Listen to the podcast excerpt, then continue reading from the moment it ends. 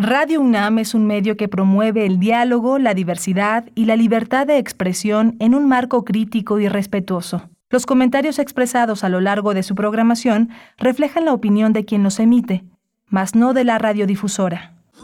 Radio UNAM presenta Primer Movimiento, El Mundo desde la Universidad. Hola, buenos días. Ya son las 7 de la mañana con 3 minutos, casi 4 minutos en este miércoles 16 de noviembre. Estamos en primer movimiento. Andrés Ramírez en los controles técnicos, Rodrigo Aguilar en la producción ejecutiva. Del otro lado de la cabina está Antonio Quijano, nuestro jefe de noticias, y mi compañera Berenice Camacho en la locución, en la conducción de primer movimiento. Querida Berenice, buenos días. Un gusto, Miguel Ángel Quemain, estar contigo en esta mañana de miércoles 16 de noviembre de 2022. Iniciamos nuestra transmisión en vivo por el 96.1 de la frecuencia modulada, el 860 de amplitud modulada y también en la web en www.radio.unam.mx. Esta mañana iniciamos, bueno, con el reporte técnico semanal de COVID-19. Eso para abrir nuestra, nuestra programación, nuestro menú de esta mañana, Miguel Ángel. Sí, vamos a tener también la presencia de locución profesional, guía básica para el manejo de la voz. Uno de los grandes, grandes locutores en México, Mario Díaz Mercado, actor de doblaje, locutor mexicano, maestro de locución, uno de los hombres más exigentes en la, en la radio mexicana, más brillantes, una de las mejores voces, una de las voces más queridas. Estará con nosotros hablando de, este, de esta guía básica para el manejo de la voz. Mario se decidió a hacer una, una obra que va a perdurar, va a dejar un legado y muchos ejercicios, muchas, muchos tips, mucho de lo que tenemos que aprender todavía de uno de nuestros grandes, grandes maestros, Mario Díaz Mercado. Después, hacia la segunda hora, tendremos en nuestra nota nacional una nota sobre la gripe aviar en México. Vamos a conversar sobre esta situación que ya ha llegado a otros eh, países, a continentes, a distintos continentes, eh, incluido en el continente americano, los Estados Unidos, la gripe aviar. Vamos a ver los detalles de esta nota, la relevancia con el doctor Gary García Espinosa, doctor en ciencias veterinarias por la UNAM, profesor de tiempo completo de la Facultad de Medicina Veterinaria Isotecnia, donde imparte las materias de enfermedades virales de las aves, inmunología aviar y clínica de aves de compañía. Es especialista en influenza aviar. Hoy vamos a darle continuidad también al tema de Perú, Perú y las acusaciones contra el presidente Pedro Castillo. Además, eh, ¿cuál es la situación política que prevalece en Perú en estos momentos? Vamos a tratarlo con Jacqueline Fox. Ella es periodista, colaboradora en Perú del diario El País. Tendremos poesía necesaria esta mañana. Les voy a compartir una propuesta poética para eh, esta mañana de miércoles. Vamos a tener también en la mesa del día el tema de bestiarios en las artes y letras hispanoamericanas, conversaciones entre historia natural y literatura. Vamos a tratar este tema con Tania Aedo, ella, coordina la cátedra Max Au, es coorganizadora y moderadora de bestiarios en las artes y letras hispanoamericanas, eh, y con Natalia Durant, ella es escritora, ha colaborado en publicaciones distintas desde Tierra Adentro, la revista mexicana de comunicación, punto de partida, va a estar con nosotros estarán con nosotros para darnos los detalles de este ciclo de conversaciones, bestiarios en las artes y letras hispanoamericanas que organiza la cátedra Max Aub, la cátedra extraordinaria Max Aub, también la cátedra Carlos Fuentes de literatura hispanoamericana, el Jardín Botánico, el Instituto de Biología. Bueno, va a estar muy interesante la mesa de esta mañana y en el hacia el cierre el crisol de la química con el doctor Plinio Sosa, la imaginación, la poesía y el arte de apagar la vida es la propuesta propuesta que nos hace Plinio Sosa, doctor, eh, doctor académico de tiempo completo en la Facultad de Química, eh, divulgador científico, como lo hace en este espacio. Pues bueno, ahí están, ahí está el menú de esta mañana, la propuesta temática que hacemos aquí en primer movimiento. Vamos a ir con el reporte, el reporte semanal de COVID-19. COVID-19. Ante la pandemia, Sigamos informados. Radio UNAM. En información nacional, la Secretaría de Salud informó que en los últimos siete días se registraron 38 nuevos decesos, por lo que el número de fallecimientos por COVID-19 aumentó en México a 330.444. De acuerdo con el informe técnico que ofrecen las autoridades eh, sanitarias todo, eh, todos los días y en este periodo acumulado se registraron 5.500 nuevos, 504 nuevos contagios, por lo que los casos confirmados acumulados aumentaron a 7.118.933. Y en información internacional, la Organización de las Naciones Unidas celebró ayer de manera simbólica que la humanidad ha alcanzado los 8 mil millones de habitantes. A través de un comunicado, Antonio Guterres, secretario general de la ONU, dijo que el estado actual del mundo merece una reflexión ante la crisis que atraviesa. Guterres eh, recordó que miles de millones de personas tienen graves dificultades, cientos de millones pasan hambre, incluso hambruna, y hay cantidades sin precedentes de personas en tránsito, en busca de mejores oportunidades y tratando de superar deudas, guerras, desastres climáticos. En información de la UNAM, a propósito del Día Internacional de la Tolerancia que se conmemora hoy miércoles 16 de noviembre, Claudio Arturo Sompanzi, académico de la Facultad de Psicología de la UNAM, afirmó que la tolerancia no es, no es una indulgencia ni es indiferencia, sino que es respeto y entendimiento de que las diferencias en cultura, eh, formas de expresión y creencias nos enriquecen, es decir, es un primer paso para la construcción de la democracia. Este experto comentó que algo fundamental en este día es el respeto a la autoridad, a la diferencia, lo que nos hace una sociedad más equitativa, plural y democrática. Y es una de las tareas más importantes de la vida aceptar la diferencia.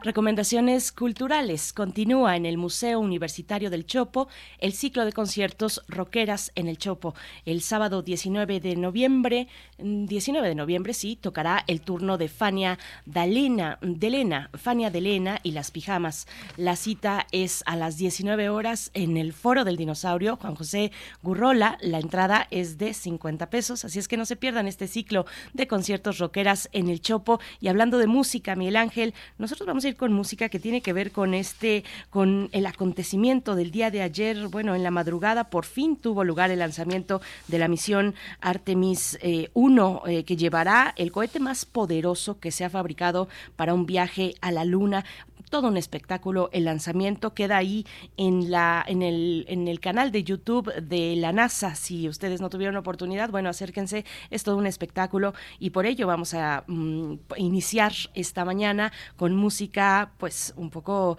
en ese tono, ad hoc a los lanzamientos y los cohetes. Se trata de Elton John con Rocketman.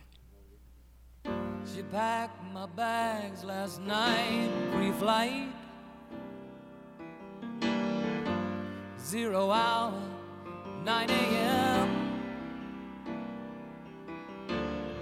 And I'm gonna be high as a kite by then.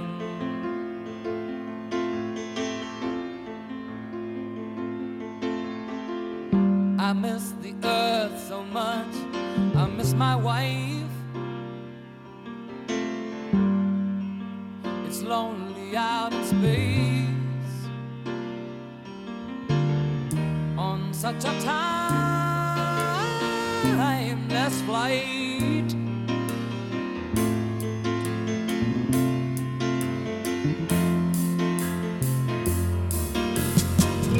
And I think it's gonna be a long, long time till touchdown brings me round again to find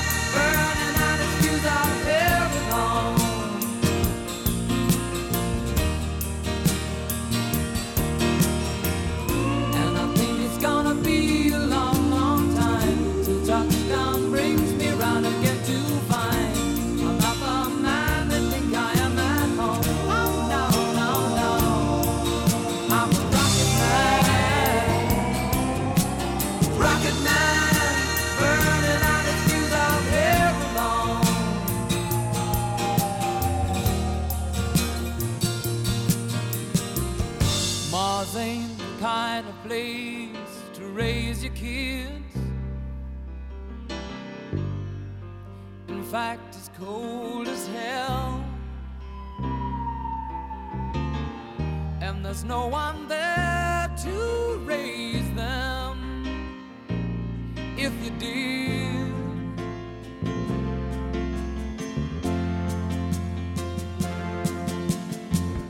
And all the science I don't understand.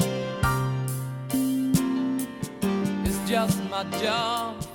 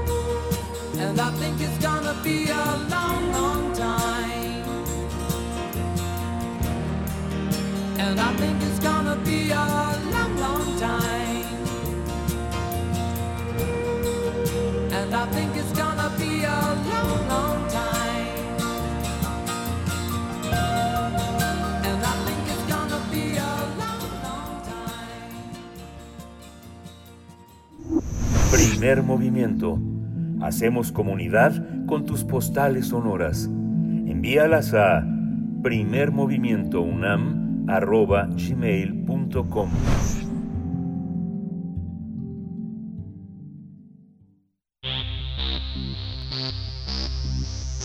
De festivales, ferias y más. Recomendaciones culturales.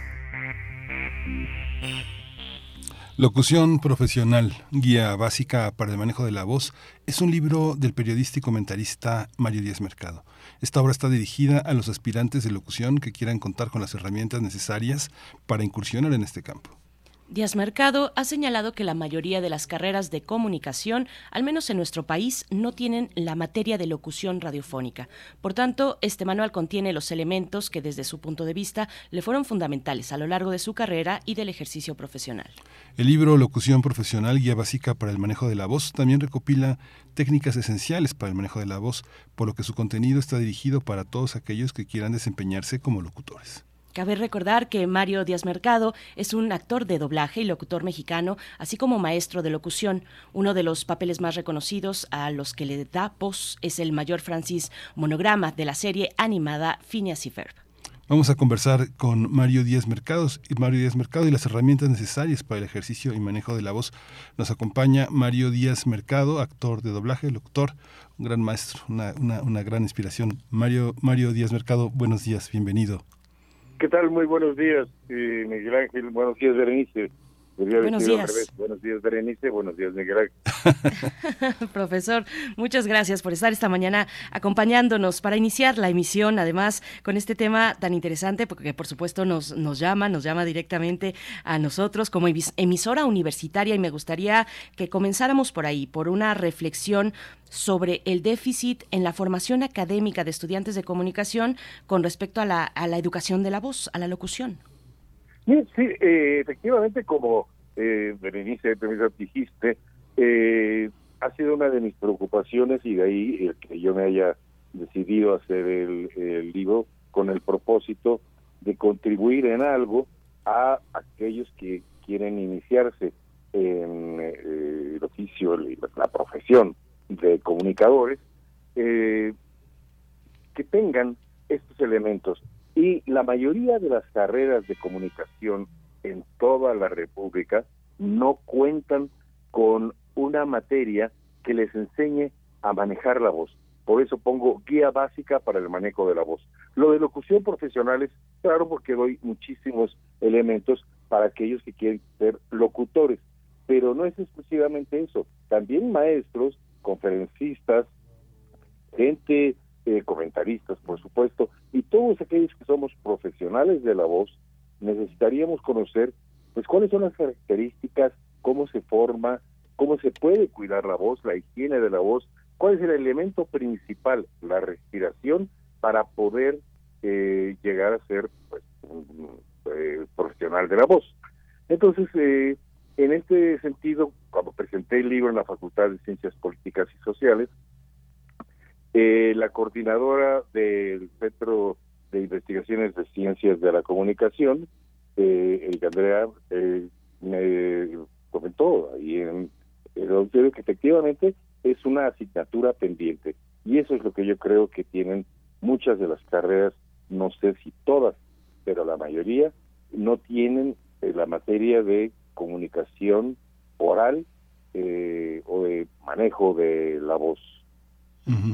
Mario, tú eh, ah, en, hace muchísimos años, eh, cuando se hacían los exámenes de locución allá en la, en televisión educativa, era, era un filtro. Ese, ese, ese tipo de filtros que existieron años atrás, ¿son necesarios o qué tipo de filtros debemos de tener eh, las personas que tenemos la responsabilidad de estar frente a un micrófono? Muchas personas lo hacen por azar, están un tiempo, se, se dedican a otras cosas, eh, son intelectuales, políticos que tienen su programa de radio, su programa de televisión, y pues lo de la gente de producción tiene que estar atrás de ellos. ¿Cómo hacer ese filtro, Mario? Tú me yo me acuerdo que eras un terror, que para pasar ese, para pasar ese examen había que pasar por ti y era, este, exigías muchísimo. Este, esa exigencia continúa.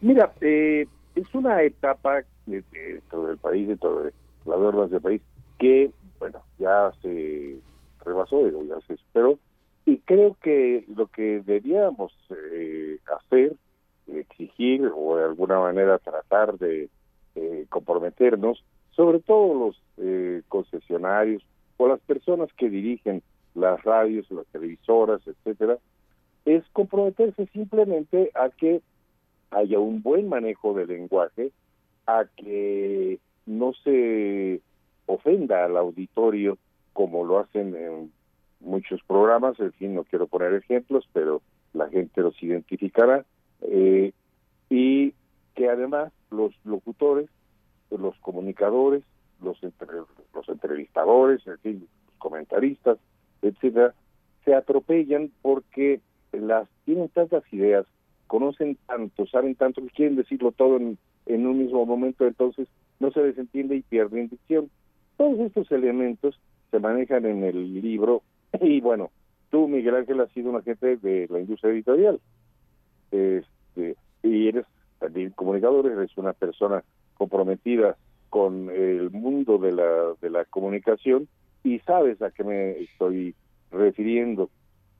Entonces, yo creo que la parte del Estado paternalista que tiene que vigilar todo eh, y que tiene que estar ahí como policía debe ya dejarse atrás. Eh, es la hora de la sociedad civil, es la hora de comprometernos como individuos, como sociedades y eh, ser responsables y que nosotros mismos seamos eh, autocríticos y bueno los eh, concesionarios como decía los quienes detentan los, el control de muchas de las difusoras en el país debían ser un poco más estrictos más rigurosos en la selección de eh, personal que va a comunicarse que va a tratar de exponer algo al público, de decirles algo.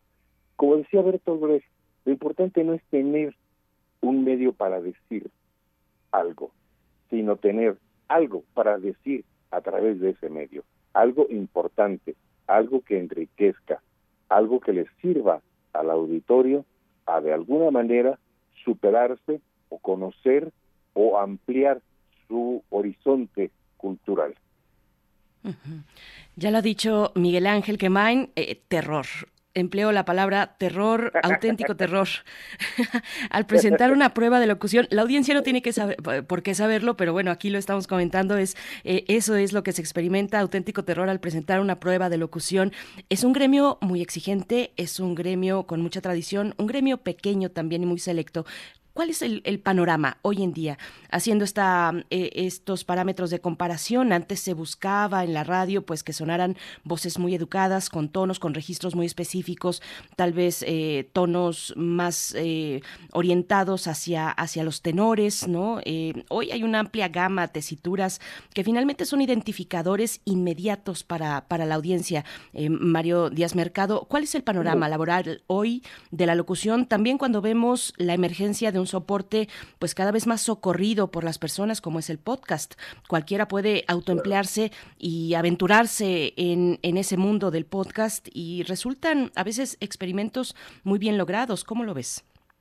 Eh, efectivamente, las redes sociales, los podcasts, como tú misma lo acabas de, de decir, son muy importantes. Por eso es que yo creo que este libro eh, tiene un eh, amplio eh, espectro en ese sentido para muchísimas personas que quieren ser comunicadores, eh, no nada más para los, los, que quieren ser locutores.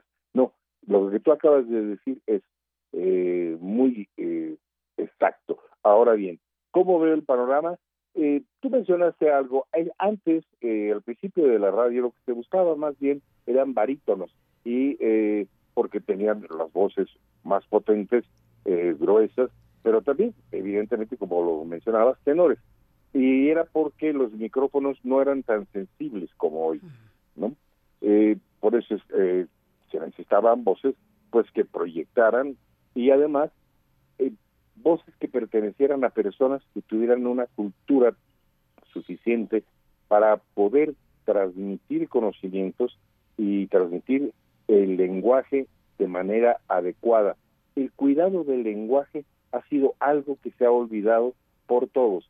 No son las autoridades las únicas que tienen que, las autoridades oficiales me refiero, las únicas que tienen que velar o ser paternalistas en ese sentido. Debe ser un compromiso de cada individuo cuidar el lenguaje. Ahora resulta que este cuando te dicen, es que necesitamos a alguien con outfit, ¿con qué? Perdón, la palabra disfraz es muy bonita. ¿Por qué acudir a esos términos? Y cada vez, como decíamos, Sibay, ya estamos presentes ante la generación de estadounidenses nacidos en México, porque hay una serie de terminajos en inglés que los mezclamos con este, con el lenguaje de nosotros y es peor que ser eh, como criticábamos antes ocho por su forma de hablar es peor porque descuidan maltratan y ofenden al lenguaje entonces creo que en ese sentido eh, habría que ser más rigurosos más estrictos insisto más responsables ante el auditorio y eh, por los mismos medios que estamos representando. La voz, Mario, es, una, es un elemento fundamental para, digamos, también para el, la, la, capacidad de manejar la voz. El libro tiene muchísimos ejercicios para entrar en esa dimensión teatral de la voz, en esa dimensión en la que no necesitamos más que el oído para poder apreciar los, los matices, eh, todos los tonos, las emociones, cómo, cómo lograr, cómo lograr, cómo aprender a, es, a escucharnos quienes están en redes sociales, eh, que compraron su micrófono, que están haciendo un libro como este, ayuda a, a entender varias cosas, la comunicación, el amor por el lenguaje, pero también la emocionalidad que es, es, es un acto de representación, es un teatro. ¿Cómo, cómo eh, empezar a entender esa parte de lo teatral que ha sido para ti, pues la vida? Es, eres un actor. Mira, eh, yo originalmente eh, me inicié como actor y ahora ya retomé la carrera de actor desde hace mucho tiempo. Eh, y en este sentido te puedo decir que como comunicador como actor, en como gente de los medios, como comunicador, que no comunicólogo, esa palabra no me gusta, eh, como comunicador, te puedo decir que una de las cosas más importantes, y más importante incluso que la voz, es el conocimiento, el tener que decir algo que trascienda, algo que importe, algo que sirva para el enriquecimiento cultural o intelectual de las personas, para la información. La voz, sí, efectivamente es muy importante cuando tenemos eh, una voz tipluda, una voz aguda, etcétera, a veces es desagradable. Ahora, pero cuando tenemos la fortuna de tener una voz, eh, digamos, educada, claro que atrae más. Pero más importante que la voz es lo que vas a transmitir a través de ella. Yo recuerdo ejemplos y los voy a, mencionar, eh, por ejemplo, Germán de esa, que no tenía una mala voz, pero eh, su ritmo era muy pausado, pero lo que decía era tan importante que no importaba. O el valedor, que justamente tuvo tantos años en Radio UNAM, el programa, y no tenía precisamente una voz privilegiada, pero tenía tantas cosas interesantes que comunicar que no nos importaba a veces la voz, sino lo que decía con ella, y a través de, evidentemente, su vasta cultura y su conocimiento y buen manejo del lenguaje. Eso yo creo que es más importante. Ahora, ciertamente la voz se tiene que educar para que sea atractiva, para tratar de eh, articular, tener una buena edición, una buena fluidez, una buena eh, en fin, modulación, lo que, eh, tener los elementos que en el libro se explican. Y eso es muy importante. A veces la gente me pregunta si es posible cambiar la tesitura de la voz. Sí y no, depende mucho de las características genéticas y depende también de los ejercicios y del trabajo. Eh, Plácido Domingo, por ejemplo, es originalmente barítono y está considerado dentro de los mejores tenores porque cambió su tesitura a tenor, pero él es barítono originalmente y puede eh, interpretar con la tesitura de barítono. Bueno, eso se puede hacer sobre todo con estas voces eh, ya educadas y con formación como la de eh, Plácido Domingo precisamente. Tú puedes tener una voz de barítono y bajarla a tenor o tener una voz de tenor y tratar de educarla, aunque no lo vas a, lograr al 100%, hacia eh, la tesitura de barítono, pero lo puedes educar. Depende mucho de las características de tus cuerdas. Si son eh, muy gruesas, si son eh, cortas o si son largas, en fin, cómo se mueven, cuál es el efecto. Para eso, bueno, pues un foniatra puede ayudarnos. Este, pero eh, creo que la voz, aunque es muy importante, por supuesto que sí, lo más importante es lo que se transmite y lo que se quiere decir eh, y lo que y respetar el lenguaje y al auditorio sobre todo. Por supuesto. Bueno, y hablando de ritmos pausados, Mario Díaz Mercado, pues tenemos todas las mañanas al presidente, al presidente que emplea una forma de comunicar pues muy efectiva, domina el escenario, pero su ritmo es pausado, es un estilo propio además. Eh, ¿cómo, qué, qué- análisis harías del presidente ahora que estabas mencionando algunos locutores de esta emisora? Eh, a ver, cuéntanos un poco qué, qué, qué reflexiones te deja la presencia del presidente, más allá de los contenidos del, de, de- de su mensaje. Eh, por supuesto que sabe comunicar, que, bueno, esa es mi, percepción, conoce el mensaje y sabe cómo, cómo traducirlo para, para muchos oídos distintos, además para un auditorio amplísimo. Bueno, mira, eh, primero que nada hay que decir que bueno, el, el lugar en el que está evidentemente es no solamente predominante, sino dominante. Entonces, por eso es que pues llega toda la gente. Ahora, eh, hay elementos aquí que no son, que no tienen que ver con las, con ser pausado o no, porque aquí lo que hay que ver es que la estructura eh, de nuestra mente, la estructura de nuestro pensamiento, la estructura de nuestra personalidad es lo que va a reflejarse a través de nuestra voz.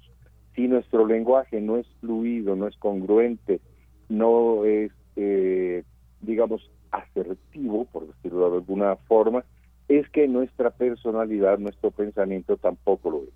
Entonces, eh, la voz, el lenguaje, la palabra, lo que nosotros transmitimos refleja nuestra propia personalidad. Esto es algo eh, lo que mucha gente debiera pensar. La estructura del pensamiento, la congruencia del pensamiento con lo que estamos diciendo, con la fluidez con la que con la que decimos, es lo que está reflejando cómo somos, cómo nos comportamos y cómo pensamos, cómo es nuestra estructura mental. Nuestra estructura mental se manifiesta a través de la congruencia de lo que decimos. Esta, esta, también esta parte de la, de la, de la locución, Mario, ¿dónde, ¿dónde debe de empezar, digamos, el trabajo de locución y debe de seguir el trabajo del comentario? Hay un, hay un aspecto que distingue a una estación. Nosotros tenemos, no sé, Tessa Uribe, Juan Stack, gente de teatro, gente de muchísima trayectoria. Eh, ¿cómo, ¿Cómo identificar, cómo crear la identidad de una estación a partir de los locutores? ¿Cómo cuidarlos? ¿Cómo, cómo proyectarlos? ¿Cómo eh, hacerlos como parte de un espíritu de la emisora? ¿Cómo cargarlos de contenidos, de significado y al mismo tiempo no robarles la identidad? Pues mira, lo que he estado diciendo es justamente que lo que tenemos que hacer, primero, aprender a leer. Para empezar, eh, leer, eh, tener un bagaje mínimo cultural. eh, las personas, los comunicadores, cada vez más se van especializando, se van profesionalizando, se van eh, centrando más en temas específicos. Antes era muy difícil que una persona, como vemos a muchos ahora en los medios de comunicación, que son abogados, analistas políticos, este, eh, licenciados en derecho, en fin, eh, era era difícil tenerlos como eh, comunicadores o como locutores.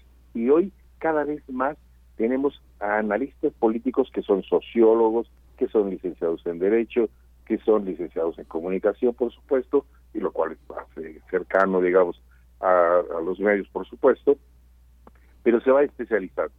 Y esto yo creo que es la tendencia que va a privar. Cada vez más los especialistas van a ser los dominantes en los medios de comunicación. Y estas personas que hoy existen en la radio, que no tienen ninguna especialidad, que no tienen realmente un nivel cultural aceptable, de respeto además hacia el auditorio para eh, comunicar lo que lo que dicen, lo que quieren, sino que van eh, incluso haciendo bromas ofensivas, faltando el respeto, etcétera. Estos cada día van a ser menos, porque la tendencia, al menos lo que yo percibo, es que se van a este a ir especializando más cada día, cada vez más va a haber especialistas, no solo en temas políticos, que ahorita digamos es lo central que casi todos están manejando, sino en temas como de teatro, tenemos a personas como, bueno, eh, Braulio Peralta, Adriana Malvido, por mencionar a dos de los más destacados, hay muchísimos más, eh, Cuevas, Álvaro Cuevas, eh, en fin, hay muchísimos. Eh, y cada día ellos van a ir tomando también los micrófonos para transmitir todo lo que eh, saben y lo que nos enriquecen, porque son personas que conocen, que son especialistas en los temas. Y así, en ciencia, René Drucker, por ejemplo, que tuvo muchísimo tiempo eh, programas sobre ciencia, independientemente de las críticas, de las críticas que mucha gente le, le pudo haber hecho, eso es independiente. Pero yo digo, era un especialista, eh, dominaba el tema. Entonces, así como ellos, poco a poco se va a ir especializando la profesión y no necesariamente van a ser egresados de carrera de comunicación, sino de las distintas disciplinas. Y hacia todos ellos iría destinado también este libro, pero principalmente a los de comunicación, porque digamos son ahorita los que de inmediato necesitan estos elementos. Pero es eh, importante que todas estas personas eh, y especialistas que te digo que ahora son protagonistas en la radio y en la televisión en programas de opinión, de análisis, de información, eh, se acerquen, lean y analicen este libro. Puede ser que les sirva, puede ser que digan que no, que ya lo saben todo. Hay personas que eso piensan. De acuerdo, pero por lo menos que me den el beneficio de la duda y se acerquen y lo lean y ya después opinarán. En el libro también está contenido, y esto es importante, una guía muy básica de los idiomas más comunes y las pronunciaciones, que son el italiano, el inglés, el alemán, el inglés, el francés. Eh, hay las guías, eh, que esto está tomado precisamente de aquella guía que se repartía para los aspirantes a locutores. Y aquí, para poder saber cercanamente cómo se puede pronunciar una palabra en alguno de estos idiomas que te mencioné, porque luego eh, ves que eh, las personas mm, parece que no conocen o nunca han leído nada, porque te dicen, este, Edgar Allan Poe, eh, perdón, ¿cómo? Eh, o dices, eh, eh, dice, Eine, eh, o, en fin, nombres eh, que no identificas porque no sabes a, a quién se refiere, si a eh, o a Poe, o a Jaime, perdón, o a Poe o a quién, porque las, la- la- el desconocimiento de la pronunciación de los idiomas eh, confunde a veces. Ahí hay algo un poco difícil de explicar, pero voy a tratar de hacerlo. Eh, me preguntan, bueno, ¿cómo hay que pronunciarlo? ¿Como originalmente es en el idioma nativo o como eh, nosotros lo pronunciamos en español? Yo creo que esos son eh, eh, unas eh, convenciones, digamos, arbitrarias, porque no decimos nosotros, por ejemplo, Ludwig van Beethoven, sino decimos Beethoven. Eh, bueno, ahí es un convencionalismo. Entonces, depende de esto, eh, no necesariamente tiene que ser exacta la pronunciación al idioma original, pero sí tratando de respetar lo que originalmente es. Por ejemplo, Soltan Kodali, que así lo pronuncian muchos, que Soltan Kodai. Eh, no importa tanto, porque ahí la gente, eh, cuando lo lee, dice, bueno, pues Kodali, pero aunque originalmente sea Kodai. Y así como esto, puedo decirte una infinidad de ejemplos a los que me he enfrentado durante mi vida como comunicador. Y por eso es que en el examen que se aplicaba, yo era tan estricto, porque les presentaba los problemas a los que yo me había enfrentado y eh, para que ellos los resolvieran y ver eh, que su preparación fuera lo suficiente para poder salvar esos escollos. ¿no? Como lo mismo el conocimiento, pues por lo menos de la geografía y de los de los principales mandatarios, las regiones, las ubicaciones de ciertos países, este, que a veces creen que Suriname está en África, por ejemplo, ¿no? Eh, y cosas por el estilo. Entonces, bueno, tener conocimientos en ese sentido, ¿no? Sí, qué importante que, que lo menciones, Mario Díaz Mercado, qué importante tener, es finalmente la base de la confianza en la propia voz, es indispensable contar con esa base, con un cuerpo de conocimientos generales o suficientes, al menos para, para sostener diálogos muy diversos entre sí, con temáticas diversas entre sí. Uno al micrófono pues pasa de un tema a otro en un segundo y temas pues que no están necesariamente relacionados. Es muy importante eh, Claro. en el buen manejo de la voz, necesariamente va ligado con una mente espabilada. Pero bueno, eh, entre, entre otros factores, hace unos momentos mencionabas y uno sabe que, o sea, cualquier comunicador, cualquier conductor avisado o, amateur sabe que la respiración está al centro del manejo de la voz. Mm, Háblanos de la respiración, Mario, háblanos de esos otros elementos mm, corporales relevantes, porque hay otros externos, además, factores externos que intervienen en, la producción de la voz. Sí, eh, mira, la respiración es capital. ¿Por qué es capital? Saber respirar eh, nos va a permitir que eh, la- las cuerdas vocales se exciten, es decir, puedan vibrarse con la suficiente fuerza que nuestra columna de aire nos va a eh, eh, ayudar, digamos, a la excitación de las cuerdas. Si tenemos una, una buena cantidad y una buena forma de respirar, las cuerdas nos van a, a permitir eh, vibrar, manejar eh, y esto a tener una mejor dicción también.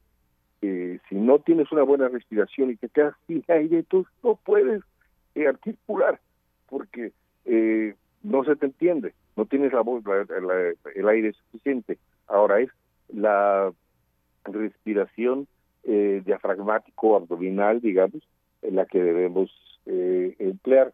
En este sentido hay algo importante. Muchos dicen, no, es que respira con el estómago. No, no hay nadie que respire con el estómago, porque si respiraran con el estómago, entonces hablarían con eructos.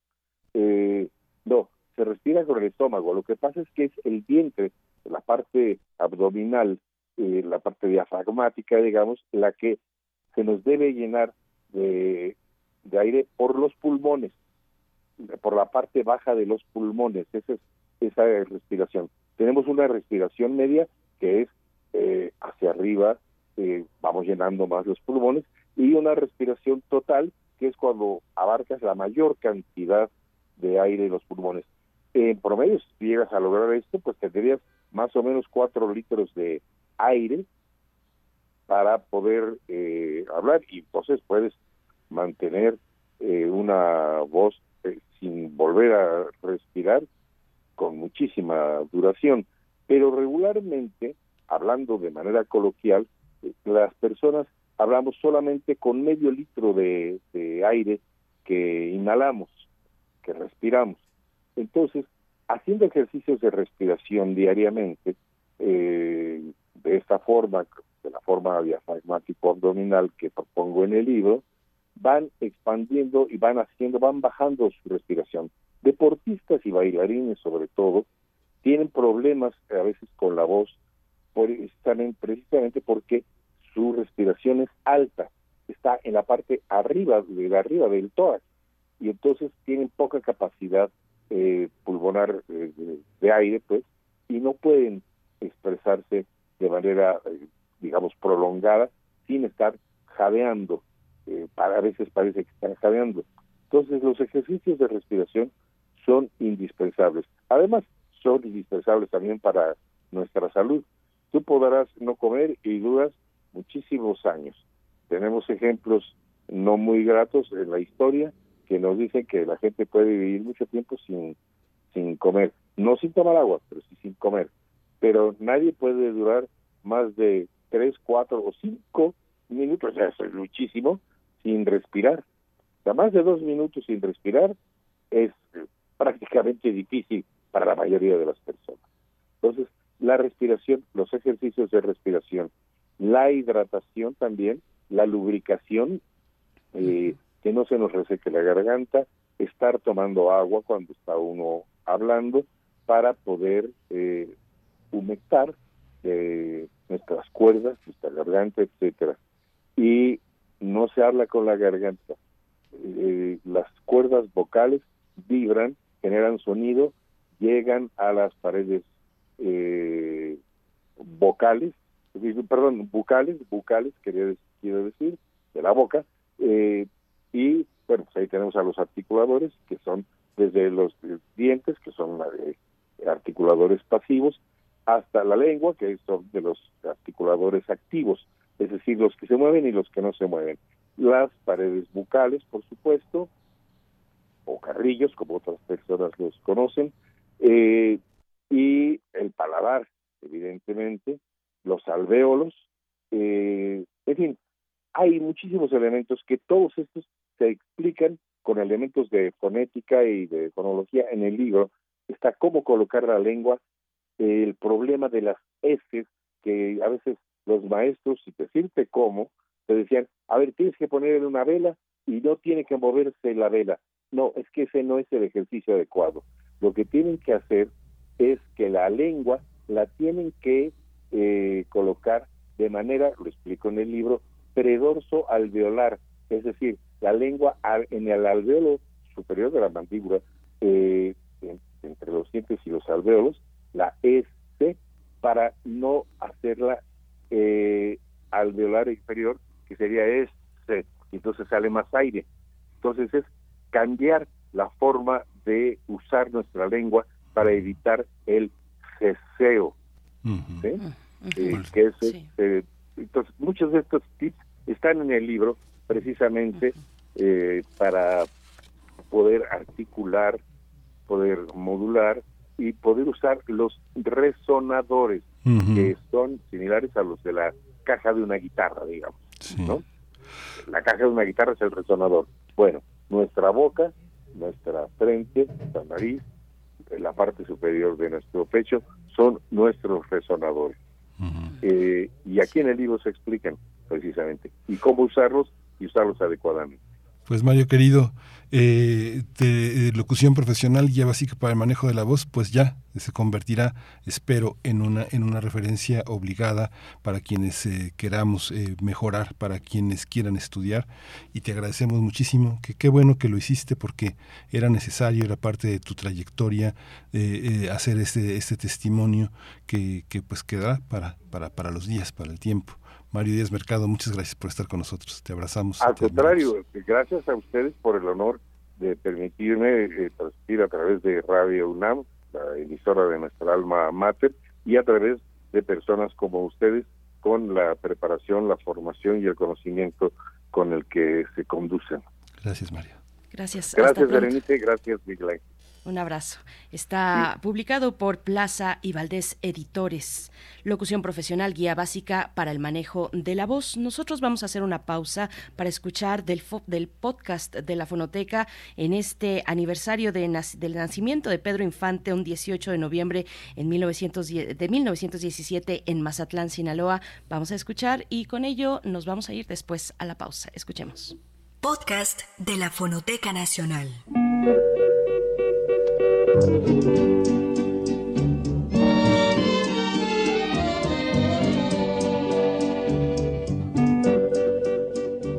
Desde el día de su muerte, en cada aniversario de su nacimiento y de su fallecimiento, su tumba en el Panteón Jardín se llena de sus admiradores, ya sea caracterizados como él o como alguno de sus personajes cinematográficos.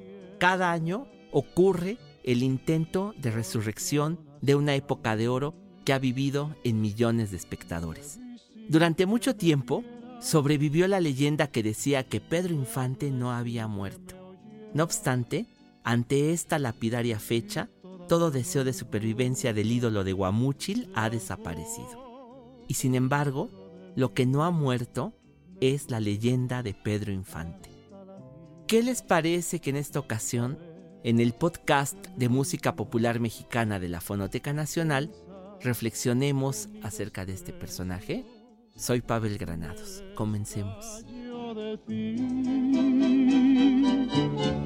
El cielo de los ídolos por mucho tiempo estuvo dividido entre dos personajes, Pedro Infante y Jorge Negrete. Casi imposible poder hacer una parcelita en esa enorme extensión, y el público se preguntaba, ¿quién es el mejor? Sin embargo, hace muchos años, el compositor Manuel Esperón dirimió este problema, los dos. Solo que Jorge podía llevar serenata a un sexto piso, en tanto que Pedro tenía una voz para cantar al oído. Uno era noble y valiente, el otro era simpático y mujeriego. es muy bueno, hijo de bueno también, y su abuelo, ay qué bueno, quien se llamara como él. Los dos pasaron por el cine, y puesto que La vida mexicana es una larga película de Ismael Rodríguez, dejaron una huella imborrable. ¿Y cuál es la huella que dejó Pedro Infante? Yo ya de boca tan jugosa. Aquí en la capital todavía se habla con el cantadito de sus películas. Para los galanes de los barrios sigue siendo todo un referente. Y sus canciones están en el repertorio porque la televisión pasa religiosamente el ciclo de Pedro Infante. Tenía dos personajes detrás de él que lo ayudaron a ser quien fue.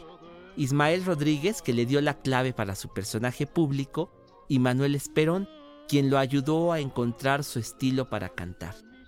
Pedro es la mezcla de la risa y el llanto, el desamparo vital, la eterna minoría de edad, el pobre que se purifica con el sufrimiento, la carcajada sonora, la nacionalización del complejo de Edipo, el drama existencial con mariachi, el hombre inalcanzable pero tan cercano que parece mentira que sea producto del sueño de una industria.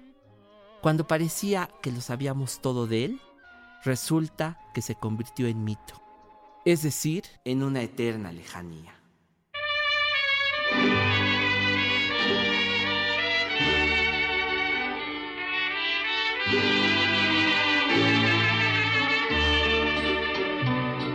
Amorcito corazón, yo tengo tentación de un beso.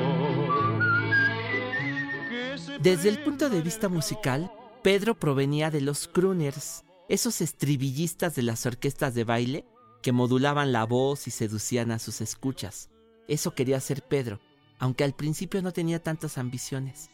Cuando llegó a la XEB a finales de los años 30, en realidad dijo que lo que sabía hacer muy bien era chiflar. No sabía que él estaba destinado a ampliar el repertorio de la canción ranchera.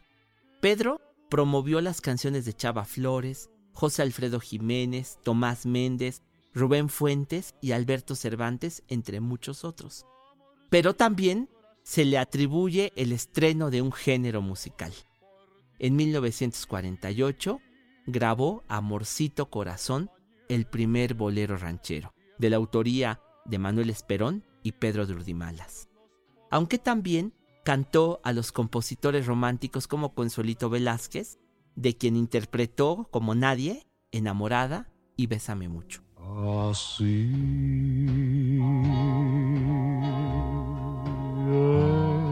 enamorada. Cuando se metía a la cocina a bailar y a enamorar a todas las clases sociales del foro, también dejó momentos inolvidables, como Nana Pancha y Yo no fui. Su legado es especialmente difícil de aprender porque se despliega en más de 60 películas y más de 300 grabaciones. ¿Quién diría que Pedro Infante fue rechazado al inicio de su carrera por la RCA Víctor cuando grabó un disco de prueba? Eso ocurrió en 1941. La orquesta de Mario Ruiz Armengol lo acompañó en dos interpretaciones. ¿Qué les parece si escuchamos el lado A de ese legendario disco que muchos coleccionistas han querido conseguir sin éxito?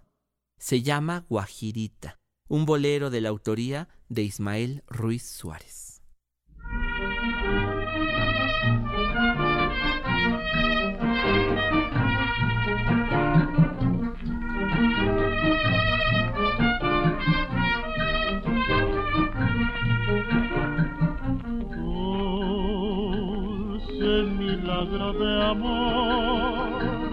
Es el canto que viene del mar a la tierra del sol.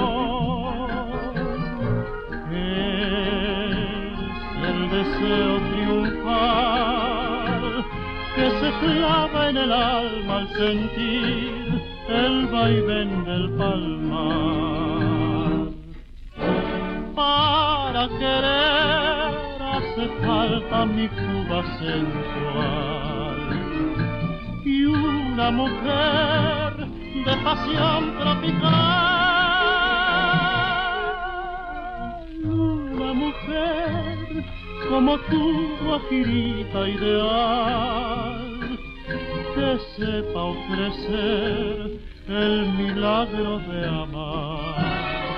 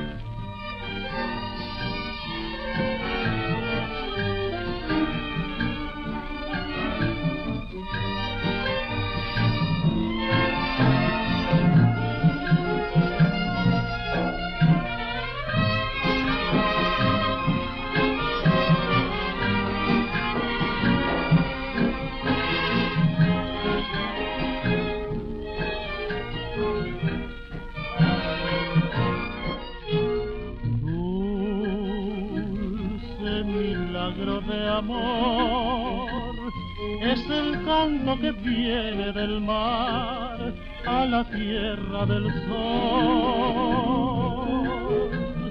Es el deseo triunfal que se clava en el alma al sentir el vaivén del palmar. Para querer hace falta mi tuba sensual y una mujer de pasión tropical. Una mujer como tú, guajirita ideal, que sepa ofrecer el milagro de amar.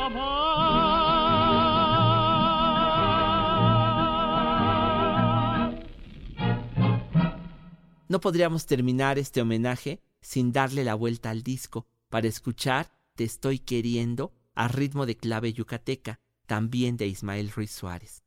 Es necesario decir que durante muchos años los directivos de la RCA no dejaron de arrepentirse por no haber apreciado la calidad de Pedro Infante, quien por su parte mantuvo fidelidad absoluta por la marca Peerless, en la cual grabó el resto de su discografía. Una de las canciones más populares de las interpretadas por Pedro Infante fue Cien años de Alberto Cervantes y Rubén Fuentes, que decía, y si vivo cien años, cien años piensa en ti. Escuchemos pues Te estoy queriendo, el lado B de ese legendario disco. Podcast de la Fonoteca Nacional. estoy queriendo como nunca he querido. Estoy muriendo del dolor de tu olvido. Quisiera odiarte, pero nunca he podido, porque estás dentro del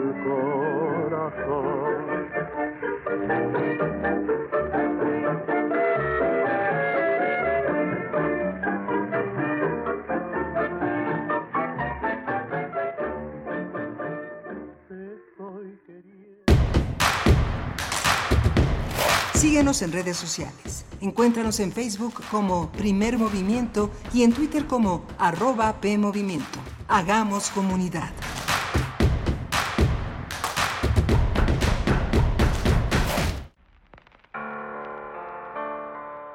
En la cara de la luna se refleja un hambre atroz por el conocimiento, el amor y las conquistas del alma.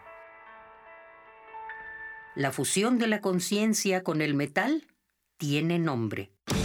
alma se desnuda, al espejo desdibuja. Lunae en intersecciones.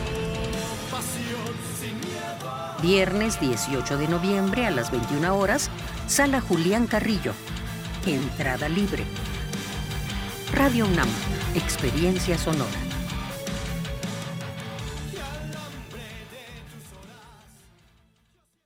Yo tramité mi INE en México. Y yo en el extranjero. Mi INE es muy confiable porque tiene elementos que la hacen muy segura y es gratuita. La mía también. Con mi INE puedo votar, identificarme y hacer trámites bancarios en todo México. Con la mía también. Si tienes algún familiar o amistad que viva fuera del país, Recuérdale que la INE del extranjero tiene el mismo valor que la de México y es válida para votar, identificarse o hacer cualquier trámite en territorio mexicano. mi INE es mi voz en México. Y en el extranjero.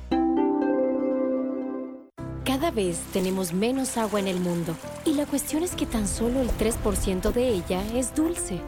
Además, hoy somos muchísimas más personas de las que éramos antes. Por eso, es momento de que actuemos y darle un uso responsable, ahorrándola, reciclándola y reutilizándola. No nos hagamos, a todos nos toca cuidarla. El agua es vida. No tires la vida a la coladera. Comisión Nacional del Agua. Gobierno de México.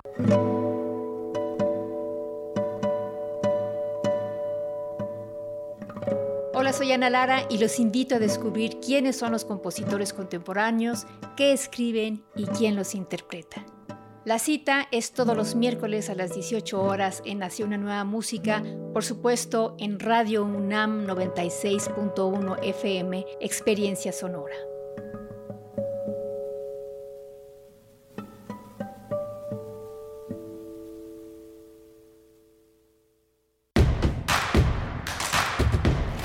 Encuentra la música de primer movimiento día a día en el Spotify de Radio UNAM y agréganos a tus favoritos.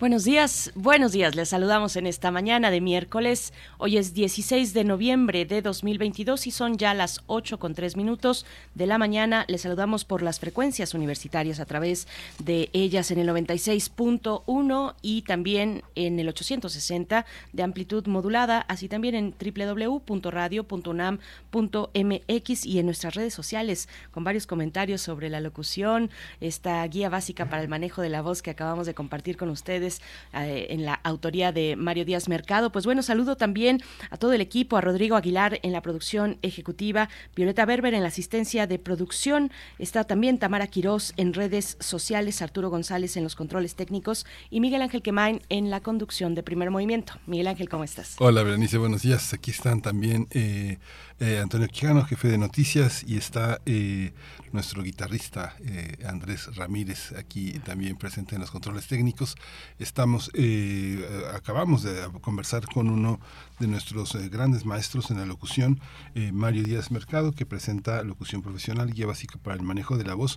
Muchos, muchos aspectos eh, en el manejo de la voz, en los contenidos.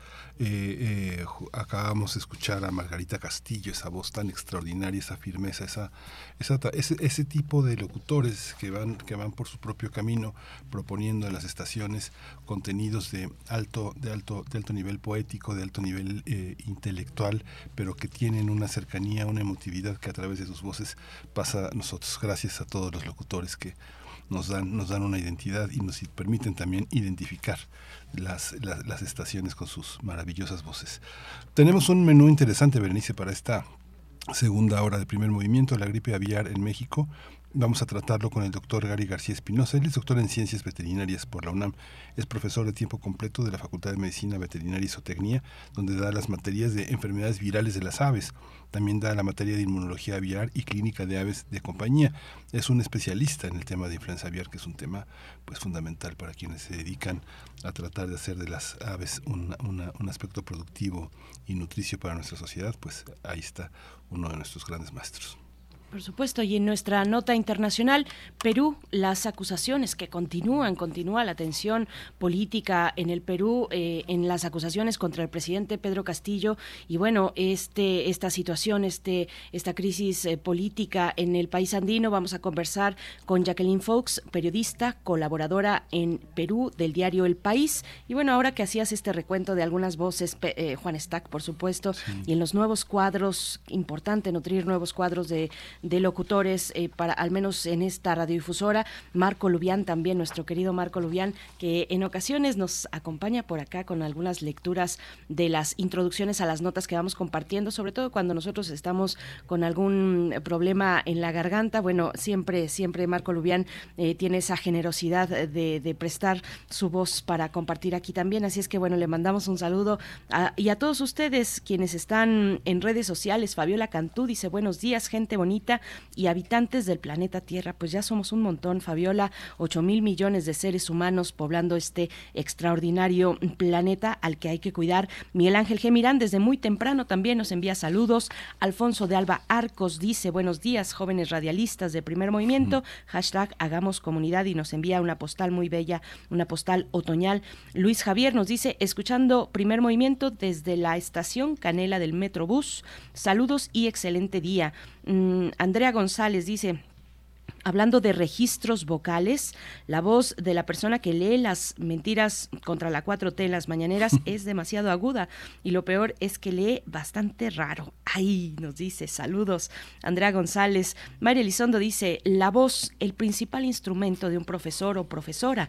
Yo me he preocupado mucho por mejorar mi voz, mi dicción, el ritmo, el tono, etcétera, para mis alumnos en clases de modelos matemáticos y me ha servido mucho. Voy tomando nota gracias al maestro Mercado. Gracias, Mayra Elizondo.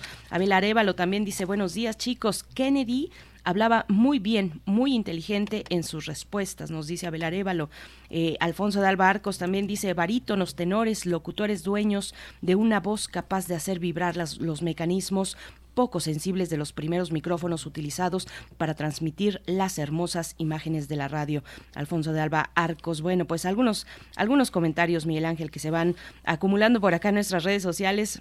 Sí. Refrancito también hablando de Pedro Infante, dice qué maravilla y qué, qué manera tan maravillosa de empezar la mañana con la voz de Pedro Infante y las aportaciones de Pavel Granados, aunque no sea propiamente en las fonografías de bolsillo y nunca había escuchado esta hermosa canción Guajirita. Le, le suena la voz como a tuero, como a tuero, nos dice Refrancito Miguel Ángel. Sí, es muy interesante. Luisa Iglesias, que estuvo aquí en primer movimiento en Radio UNAM, pues es una voz verdaderamente extraordinaria y una act- actitud frente al micrófono verdaderamente poderosa. ¿no? Yo es de las personas más natas que he visto en la radio. Héctor Castañeda, conocido entre nosotros como Perro Muchacho, casi no lo oigo ahora, pero Perro, Perro Héctor Castañeda es uno de los locutores fundamentales en Radio UNAM. Es una persona que, este, que forma parte del patrimonio de nuestra estación, se ha formado aquí y es eh, también una persona muy importante. Mario Conde también es este, otro de las, otra de las voces también indispensables. Y creo que muchos, este, bueno, pues tú, Berenice, tú por supuesto, y la resistencia modulada ha generado también una identidad para nuestra estación muy, muy importante, nuevas voces, voces frescas, eh, que se han modelado también en el aprendizaje junto a los grandes maestros y también a nuestros compañeros eh, que tienen el control de las cabinas, quienes dan los espacios para conducir, que nos hacen comentarios, cómo colocar la voz, eh, las pausas, en fin, todo un patrimonio, ¿no? Sí, animales de la radio. Además, cuando escucho los nombres que has mencionado, Luisa Iglesias, querida Luisa Iglesias, Héctor Castañeda, son animales voraces de la radio que de verdad eh, pues nos, nos prenden, nos ponen en una sintonía y, y tienen esa capacidad de, de identificarse a través de la voz con mucha peculiaridad. Así es que, bueno, pues sí, eh, seguimos hablando de locución y de otros temas. Mientras tanto, pues nos vamos a ir ya con nuestra nota internacional. Vamos. Nota Internacional. En Perú continúa la crisis política. En los últimos días se han incrementado las manifestaciones a favor y en contra del presidente Pedro Castillo. Esto ocurre a unos días de que el próximo 20 de noviembre arribe a Lima en una misión de la Organización de los Estados Americanos, la OEA. Este grupo estará integrado por cinco cancilleres para analizar la situación política local y su objetivo es corroborar si la democracia está amenazada por fuerzas golpistas o por el contrario, el gobierno está ocupado eh, por una red de corrupción. Fue el propio presidente de Perú, Pedro Castillo, que el 12 de octubre le solicitó a la OEA aplicar la Carta Democrática Interamericana para preservar el legítimo ejercicio del poder en este país eh, tan importante en Sudamérica. Cabe recordar que el izquierdista acumula seis indagaciones en su contra desde que asumió el poder hace 15 meses.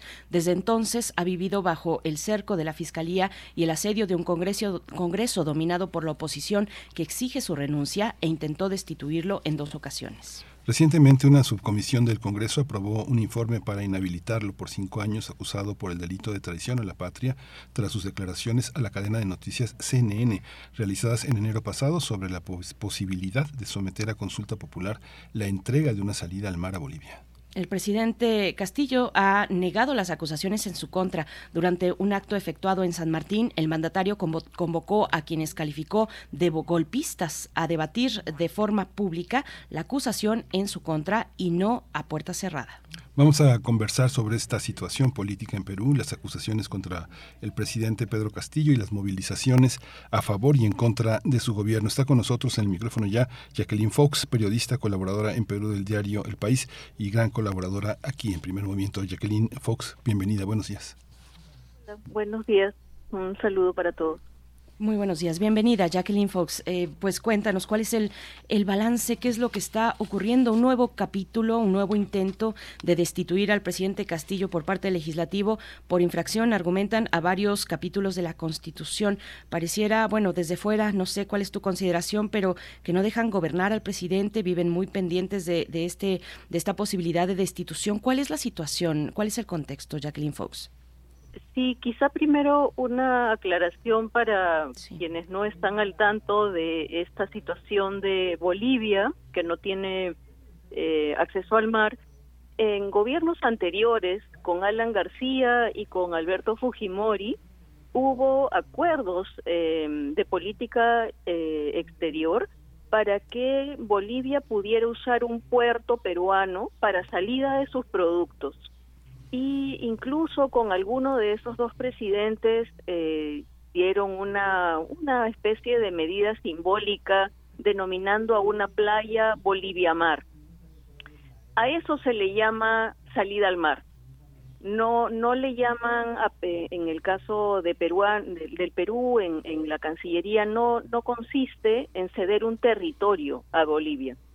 Y entonces cuando eh, en CNN le preguntaron al presidente Castillo en enero, ¿usted le daría salida al mar a Bolivia? Eh, entonces él dijo, bueno, eso tendríamos, tendríamos que consultarlo al pueblo, fue lo que respondió Castillo, ¿no?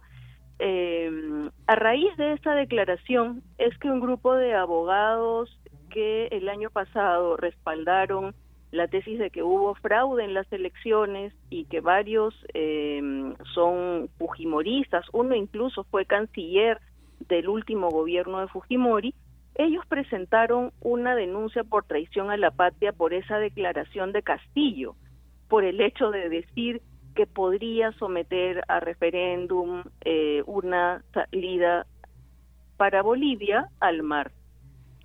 Eh, entonces, esto nuevamente implica una nueva posibilidad de que Castillo deje el cargo con una votación en el Congreso. eh, si es que pasan de 65 votos, Castillo podría ser inhabilitado políticamente, pero el problema es que esta denuncia es muy frágil, es muy débil. Incluso hasta los que hace meses promueven la salida de Castillo del gobierno, son muy críticos con esta denuncia por traición a la patria porque ven que están forzando demasiado la figura. Ayer en el Tribunal Constitucional hubo una audiencia sobre este caso eh, a solicitud de los abogados del presidente que decían que debían evaluar eh, si es que el Congreso podía hacer tal cosa. Y el procurador del Congreso fue al Tribunal Constitucional eh, y no pudo defender la cuestión. Uno de los magistrados del Tribunal Constitucional le dijo, es decir, opinar que Bolivia podría tener salida al mar constituye un delito de traición a la patria y el procurador del Congreso dijo, bueno, sería una tentativa.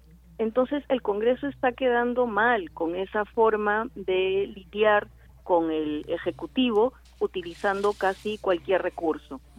Acerca de las manifestaciones que ha habido contra Castillo eh, y a favor de Castillo que han sido la semana pasada, eh, son manifestaciones en Lima de a favor, digamos, eh, a favor de Castillo, que fue la más reciente, no llegan como ni a cuatro mil personas. No es que haya grandes movilizaciones ni a favor ni en contra. La que fue días antes contra Castillo habrá sido como de unas seis mil, siete mil personas y unos grupos que no llegan a más de un centenar en algunas pocas eh, ciudades de las regiones. Eh, es tan poco usual que haya manifestaciones grandes relacionadas directamente con el presidente, que esto llama la atención. Sí, hay un aspecto también, este, Jacqueline, que tiene que ver con esta relación vieja entre Bolivia y, Perú. Esta, este elemento que señalas, pues es un, es un elemento histórico. ¿Por qué genera tanta, ta- por qué generó tanta, tanto, eh, tanto enojo? ¿Por qué se convirtió en un pretexto internacional? Creo que para los mexicanos es un poco difícil que entendamos esta, esta situación de un conflicto fronterizo tan, tan intenso y tan añejo, ¿no? En realidad, a quien molesta es a quienes eh, perdieron las elecciones con Castillo en 2021. Es ese lado de la política el que planteó esta denuncia por traición a la patria contra Castillo. Eh, para la mayoría de los peruanos no, digamos, como que no les mueve una ceja el hecho de que Bolivia pueda tener acceso a un puerto peruano para mm, sacar su producción, ¿no? Y hay una relación, digamos, de, fraternidad con Bolivia históricamente, eh, porque perdieron territorio durante la guerra de 1879 que fue contra Chile. ¿no? Una, una guerra en la que no solamente Bolivia perdió territorio, sino también Perú. Eh, entonces, es un poco evidente para la mayoría de peruanos que esta denuncia por traición a la patria eh, tiene muy poco sustento, ¿no? Y, y como decía, incluso entre los opositores a Castillo, porque hay varios grados de oposición a Castillo, hay algunos a los que les da un poco de vergüenza que se esté utilizando este recurso que es muy difícil de sustentar para eh, como una de las modalidades para que Castillo salga del cargo. Entonces no hay una eh, no hay una cuestión de estado respecto de, que Bolivia pueda mm, eh, usar parte del mar peruano para los fines que necesite. Esto es una, digamos, es algo visto con bastante naturalidad, no solamente en esta época, sino como mencionaba antes, eh, otros gobiernos lo han hecho y es parte de la política exterior de Perú tener esta especie de relación fraterna con Bolivia. Jacqueline Fox, se suma esta nueva eh, petición, esta nueva posibilidad de destitución al presidente Castillo. ¿Qué ha pasado con las anteriores? ¿Qué ha pasado con los procesos anteriores en marcha? Cuéntanos un poco para actualizarnos de las últimas conversaciones que hemos tenido contigo. Sí, en la última vez que conversamos mencionamos una denuncia constitucional que presentó la fiscal de la Nación y eh, recién van a ver en el Congreso este tema este viernes. Eh, y, y, ahí no sabemos aún qué va a pasar, si es que va a proceder ese pedido de la fiscal que consistía en que el Congreso decida no aplicar un artículo de la Constitución para que la Fiscalía pueda continuar a la siguiente fase de investigación por delitos de corrupción a Castillo y a dos exministros, el ministro, un ministro de Transporte y un ministro de Vivienda, que fueron, digamos que se coludieron para mm, favorecer a personas del entorno de Castillo con contratos de obras públicas o con eh, adquisición de bienes o con nombramientos de personas no calificadas para altos puestos, para funcionarios de que tomaban decisiones respecto de estos concursos públicos eh, o adquisición de bienes. Eh, esa mm, eh, denuncia constitucional que pide, en la que la fiscal de la Nación pide que el Congreso mm, suspenda la aplicación de un artículo de la Constitución, tiene un problema también que ha sido señalado incluso por analistas y por abogados que también hace meses esperan que Castillo se vaya del, del que deje la presidencia porque se sustenta en un convenio internacional sobre corrupción y fuerza la interpretación de ese convenio de la ONU contra la corrupción. Eh, entonces, por el por el momento, digamos que estamos como en la expectativa de, la, de las decisiones, de los votos que pueda eh, tener el Congreso para estas dos situaciones, no tanto la de la denuncia por traición a la patria para la que necesitarían 66 votos si llega al pleno o 65 y la otra y el otro procedimiento que es la denuncia constitucional que todavía está un paso antes porque recién están tramitando ese pedido de la fiscal de la nación. Mientras tanto, eh, va a llegar la misión de alto nivel de la OEA a hacer una, una especie de indagación, de recojo de opiniones de todos los sectores políticos y los poderes del Estado y la sociedad civil para evaluar si es que tiene que recomendar algunas medidas que destraben este entrampamiento en el que están el Ejecutivo y el Legislativo, no solamente desde el gobierno de Castillo, sino que esta, esta situación de entrampamiento, como les he comentado en algunas oportunidades, viene desde el 2016, ¿no? que cuando Keiko Fujimori perdió las elecciones con Pedro Pablo Kuczynski, empezó a haber este tipo de obstrucción del Congreso, de la mayoría opositora con el Ejecutivo para intentar sacarlo del poder y como hay tantos intereses irregulares en la oposición parlamentaria, esa agenda y esa manera de conducirse respecto del Ejecutivo ha continuado. ¿Cómo, ¿Cómo afecta en la sociedad peruana esta, esta situación? Hay sectores que eh, deben de visibilizarse como, eh, como más dependientes de eh, las decisiones del Ejecutivo y no como una, una rueda que camina sea quien sea el Ejecutivo. ¿Cómo, cómo, ha sido, ¿Cómo se visibiliza hoy la sociedad peruana frente a un escenario como el que se está viviendo, que desde fuera este, pues uno lo percibe como muy caótico, ¿no? Sí, lo que la mayoría tiene como impresión es que el país está un poco parado por estas eh, disputas de poder.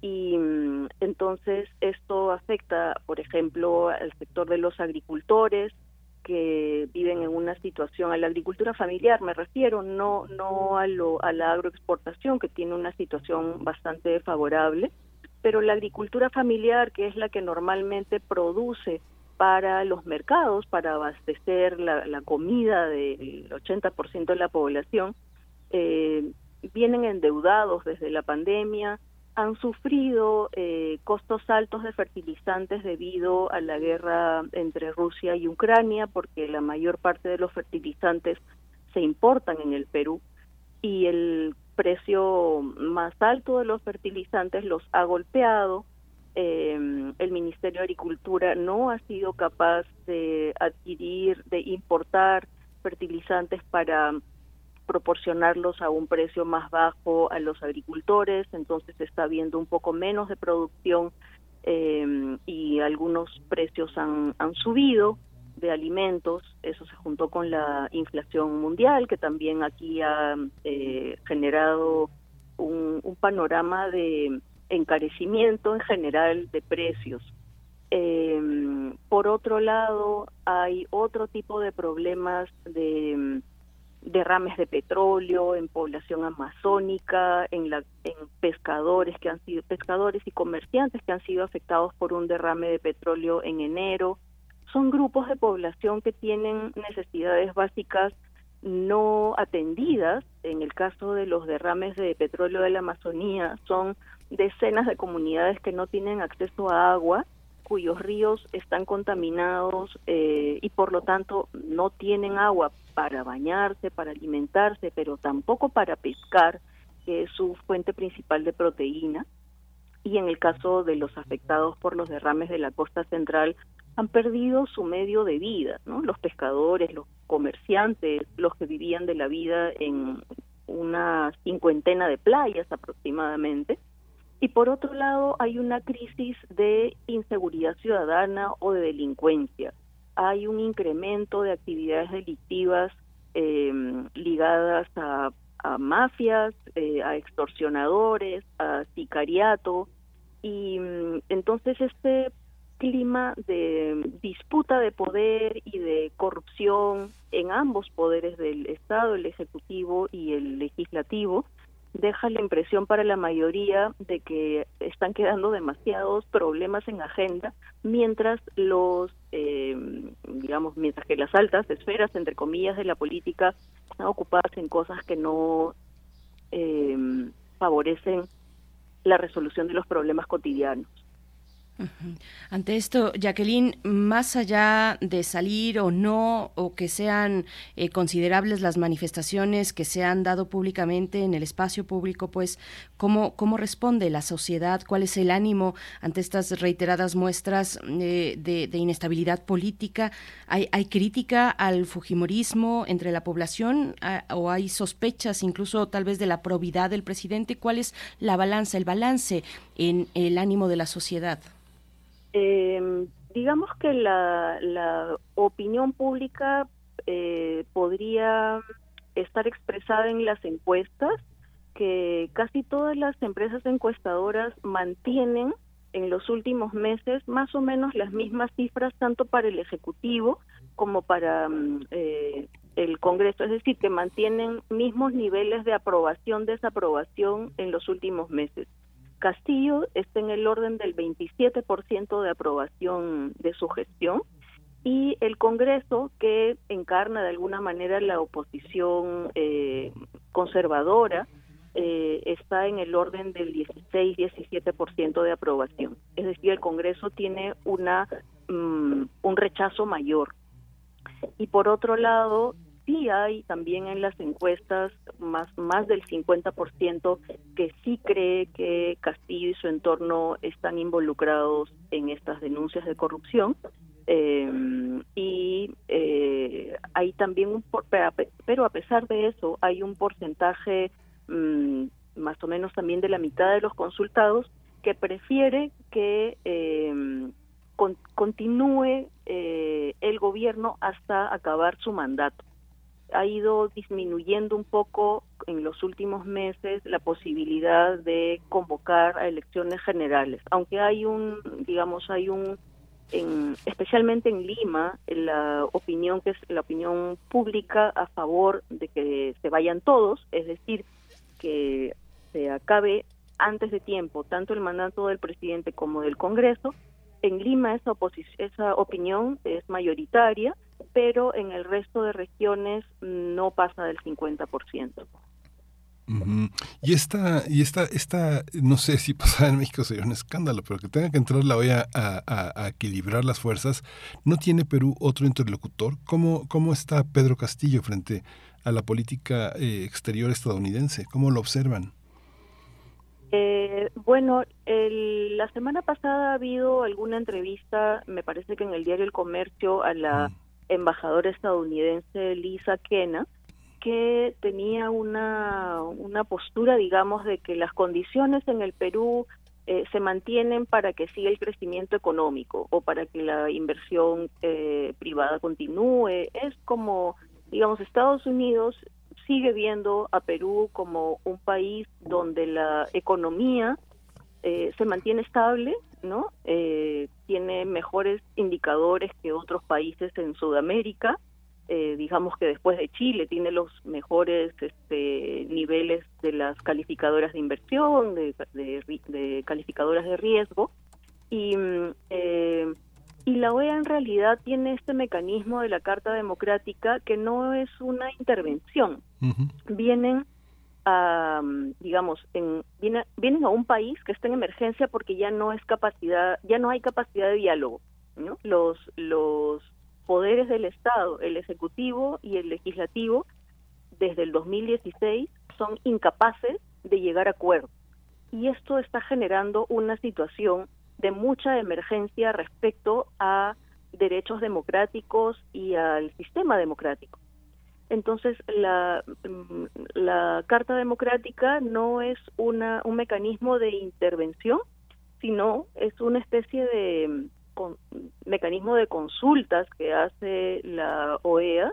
Viene a tener entrevistas con una gran cantidad de actores políticos y sociales, luego elabora un informe que lo presenta al Consejo Permanente de la OEA con algunas recomendaciones en el año 2000, cuando aún no existía la Carta Democrática, vino una misión de la OEA después de la crisis que dejó el gobierno de Fujimori, cuando Fujimori huyó eh, y dejó, digamos, el, el país en, con, un, con una gran debilidad del sistema democrático y una gran cantidad de casos de corrupción que cometieron en su gobierno vino la vino una misión de la OEA y al hacer su evaluación eh, decidieron con la misión de la OEA los actores políticos y sociales de ese momento peruanos decidieron instalar una mesa de diálogo para que llegaran a una transición democrática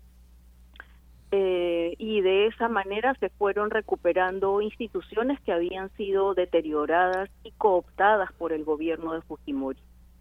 Como producto de esa experiencia fue que la OEA generó la Carta Democrática Interamericana y que por primera vez en el Perú se está pidiendo que se aplique ante esta especie de emergencia de la parálisis que está generando esta disputa entre poderes políticos. Mm-hmm. Pues Jacqueline Fox, muchas gracias por, por, comentar, por analizar y traernos la actualización de cómo va la situación política en el Perú. Eh, pues atentos a lo que se resuelva este viernes, según nos, han, nos has dicho, la denuncia constitucional por parte de, la fiscal y a las personas con las que se ha de entrevistar esta misión de la OEA, que entiendo se realiza a petición del propio presidente. Jacqueline Fox, pues muchas gracias por, por esta mañana y, y te deseamos lo mejor, nos mantenemos atentos. Con mucho gusto, lo mejor también para ustedes. Un abrazo. Muchas gracias. Vamos a ir con música, vamos a escuchar de eh, eh, Mississippi Queen Mountain.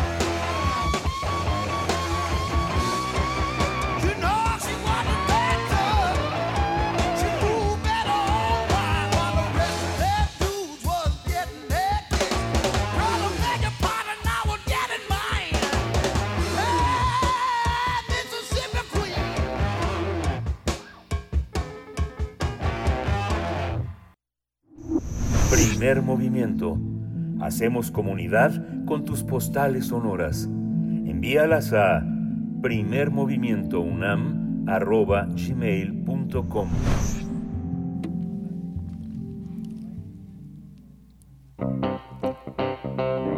Nota Nacional. El 21 de octubre nuestro país notificó el primer caso de la cepa de gripe aviar H5N1, una variante altamente infecciosa que fue detectada en un ave silvestre en el municipio de Metepec, en el Estado de México. Desde entonces, las autoridades sanitarias han detectado casos de gripe aviar en Coahuila, Jalisco, Aguascalientes, Nuevo León, Sonora y Chiapas. Por esta razón, la Secretaría de Agricultura y Desarrollo Rural autorizó la aplicación de vacunas a diversas aves de larga vida en zonas de alto riesgo del país. Por su parte, el Servicio Nacional de Sanidad, Inocuidad y Calidad Agroalimentaria, la Senacica, informó que habrá cuarentenas internas para granjas en Sonora y Nuevo León. Esta decisión se tomó como una medida de prevención contra la gripe aviar por lo que las granjas ubicadas en estas entidades del norte de México no podrán movilizar productos avícolas que no tengan el permiso de la Autoridad Sanitaria Federal. Además, en estas entidades el gobierno ordenó sacrificar casi 300.000 aves. Ante esta situación, los comerciantes de Sonora advirtieron que en las próximas semanas podrían registrarse, podría registrarse una grave carestía, desabasto y encarecimiento de pollo y sus derivados debido al sacrificio de miles de aves por esta enfermedad. El virus de la gripe aviar no es solo un riesgo zoonótico, sino también puede contagiarse al ser humano, principalmente al mantener contacto con animales y que produce síntomas parecidos a los del resfriado común, como tos, fiebre, dolor de garganta y de cabeza, dolores musculares y dificultad para respirar. No obstante, las transmisiones de animal a personas y entre seres humanos no se consideran frecuentes. Sin embargo, los contagios entre granjas se están incrementando. Hasta el momento se ha confirmado la presencia de influenza aviar de alta patogenicidad AH5N1 en nueve estados del país. Pues vamos a conversar sobre este tema, sobre los casos de gripe que han sido detectados recientemente en México. Y está con nosotros el doctor Gary García Espinosa. Él es doctor en Ciencias Veterinarias por la UNAM, profesor de tiempo completo de la Facultad de Medicina Veterinaria y Zootecnia, donde imparte materias relacionadas con el tema de hoy, enfermedades virales de las aves, inmunología aviar, eh, clínica de aves de compañía, y es un especialista en influenza aviar. Eh, doctor Gary García, bienvenido, buenos días. Hola, ¿qué tal? Muy buenos días.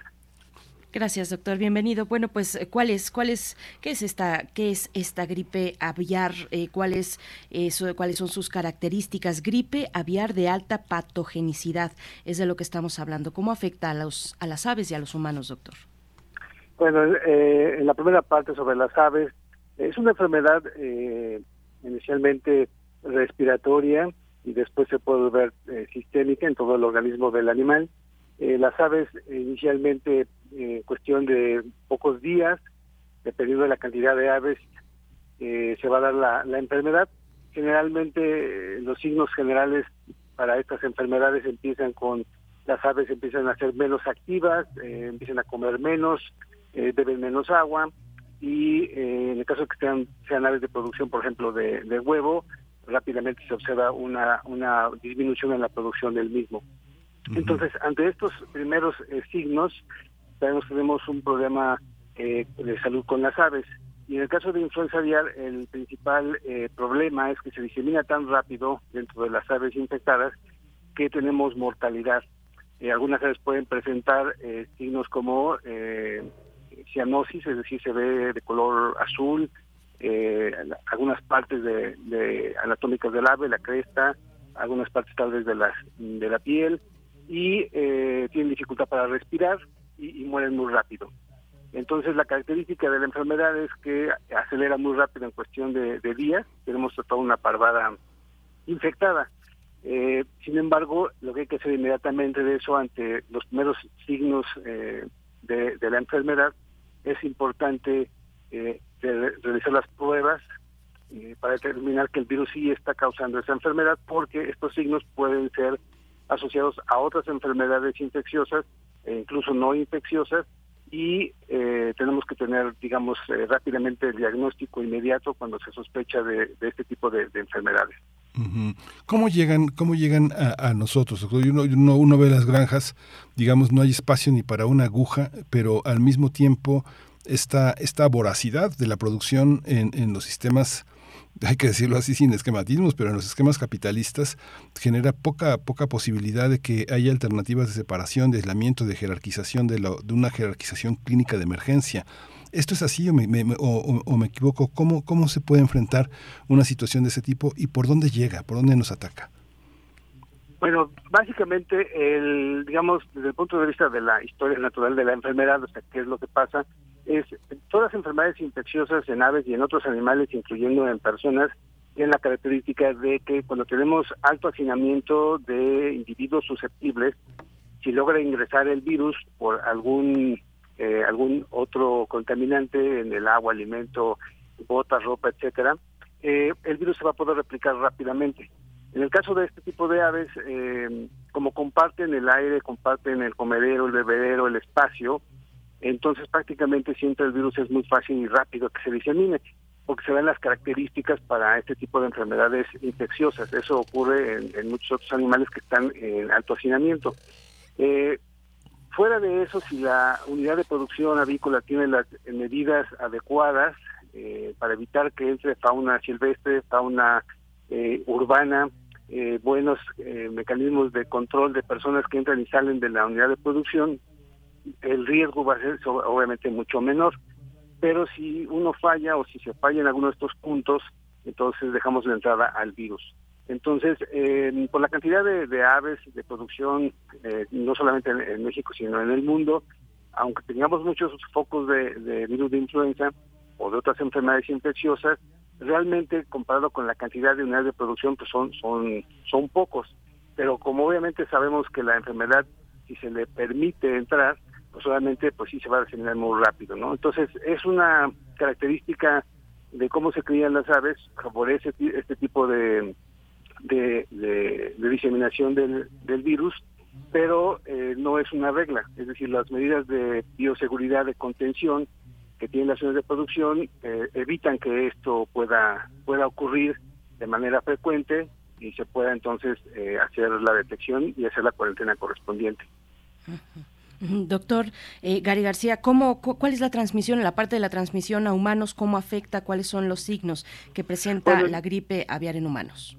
Bueno, en humanos lo que lo que hemos aprendido en los últimos eh, 20 años, eh, básicamente, es que son muy raros los, los casos de personas que son positivas y se enferman por el virus de influenza aviar.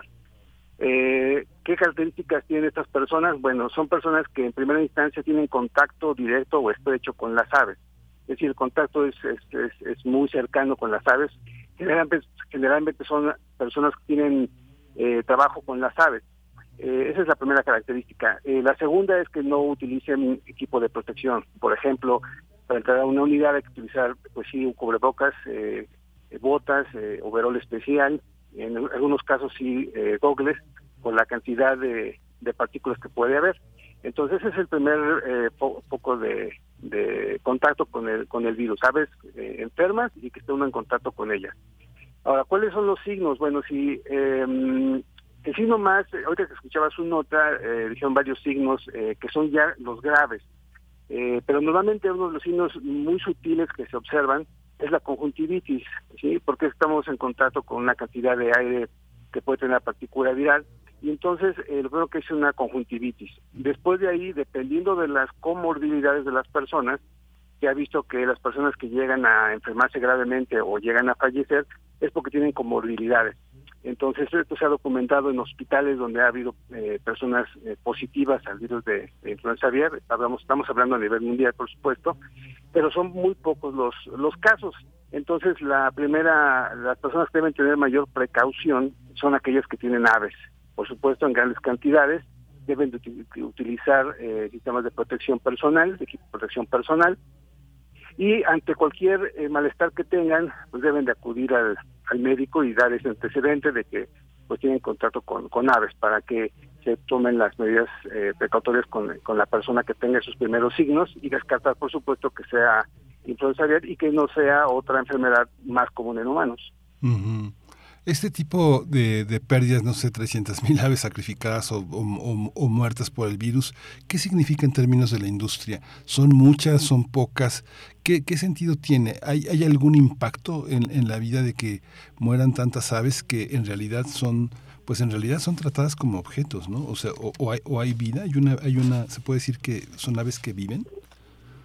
Ok, eh, déjeme que pase el helicóptero porque pasó aquí el helicóptero y apenas este, no va a escuchar. Sí, Ahora sí, sí. Eh, básicamente, eh, el impacto sí es, eh, sí es, económicamente importante, es laboralmente importante, porque como lo comenté al principio, la enfermedad si entra en cuestión de días, eh, acaba con, con todas las aves de, de una, un alojamiento que puede tener, por ejemplo, 10.000 aves, pero ese alojamiento tiene otros cuatro alojamientos más, o naves, o casetas, y entonces podemos hablar de, de varios millones de aves que se va a transmitir. Entonces, eh, hay que recordar que, que la proteína de, de origen animal de, de pollo y la de huevo eh, es muy importante en la alimentación eh, de los mexicanos.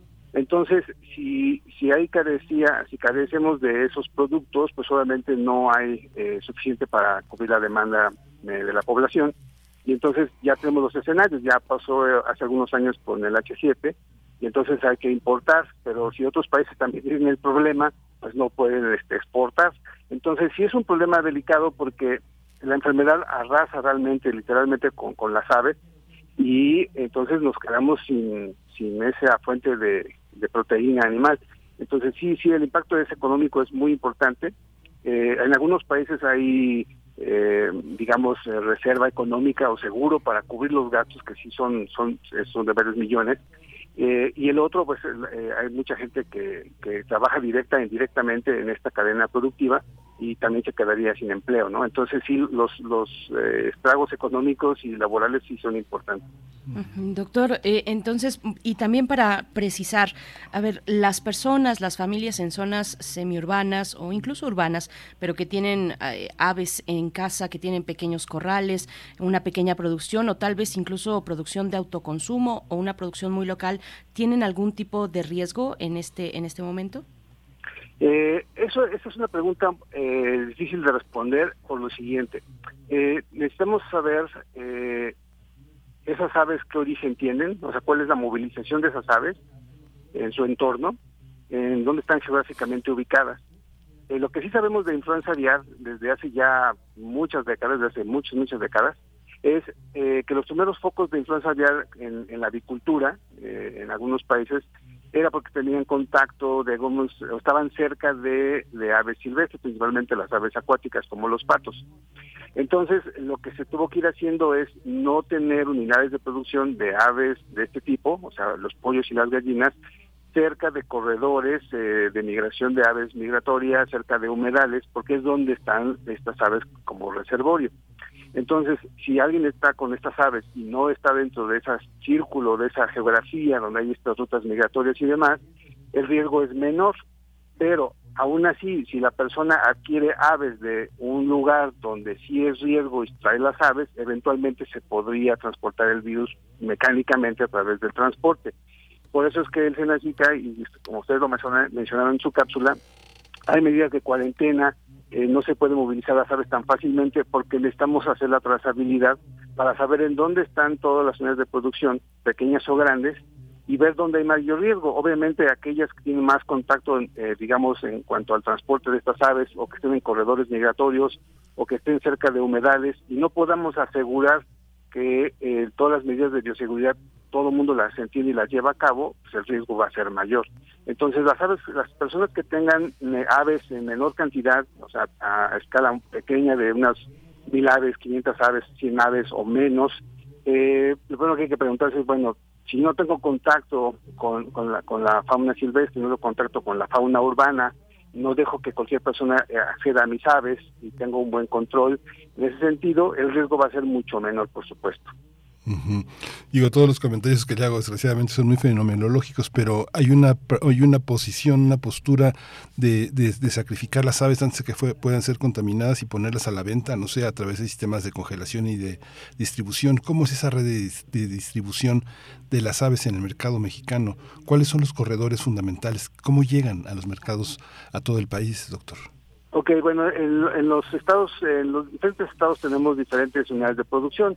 Entonces, en, el, en esos en esos casos, por ejemplo, si hablamos eh, eh, eh, de cómo ocurre esto, bueno, pues todos tienen ya todo un, una distribución de las áreas de producción hacia los diferentes áreas de consumo principales. La Ciudad de México es uno de los, eh, por la cantidad de población, junto con el Estado de México, pues es obviamente es un centro donde van a llegar el huevo o en su momento va a llegar el pollo procesado.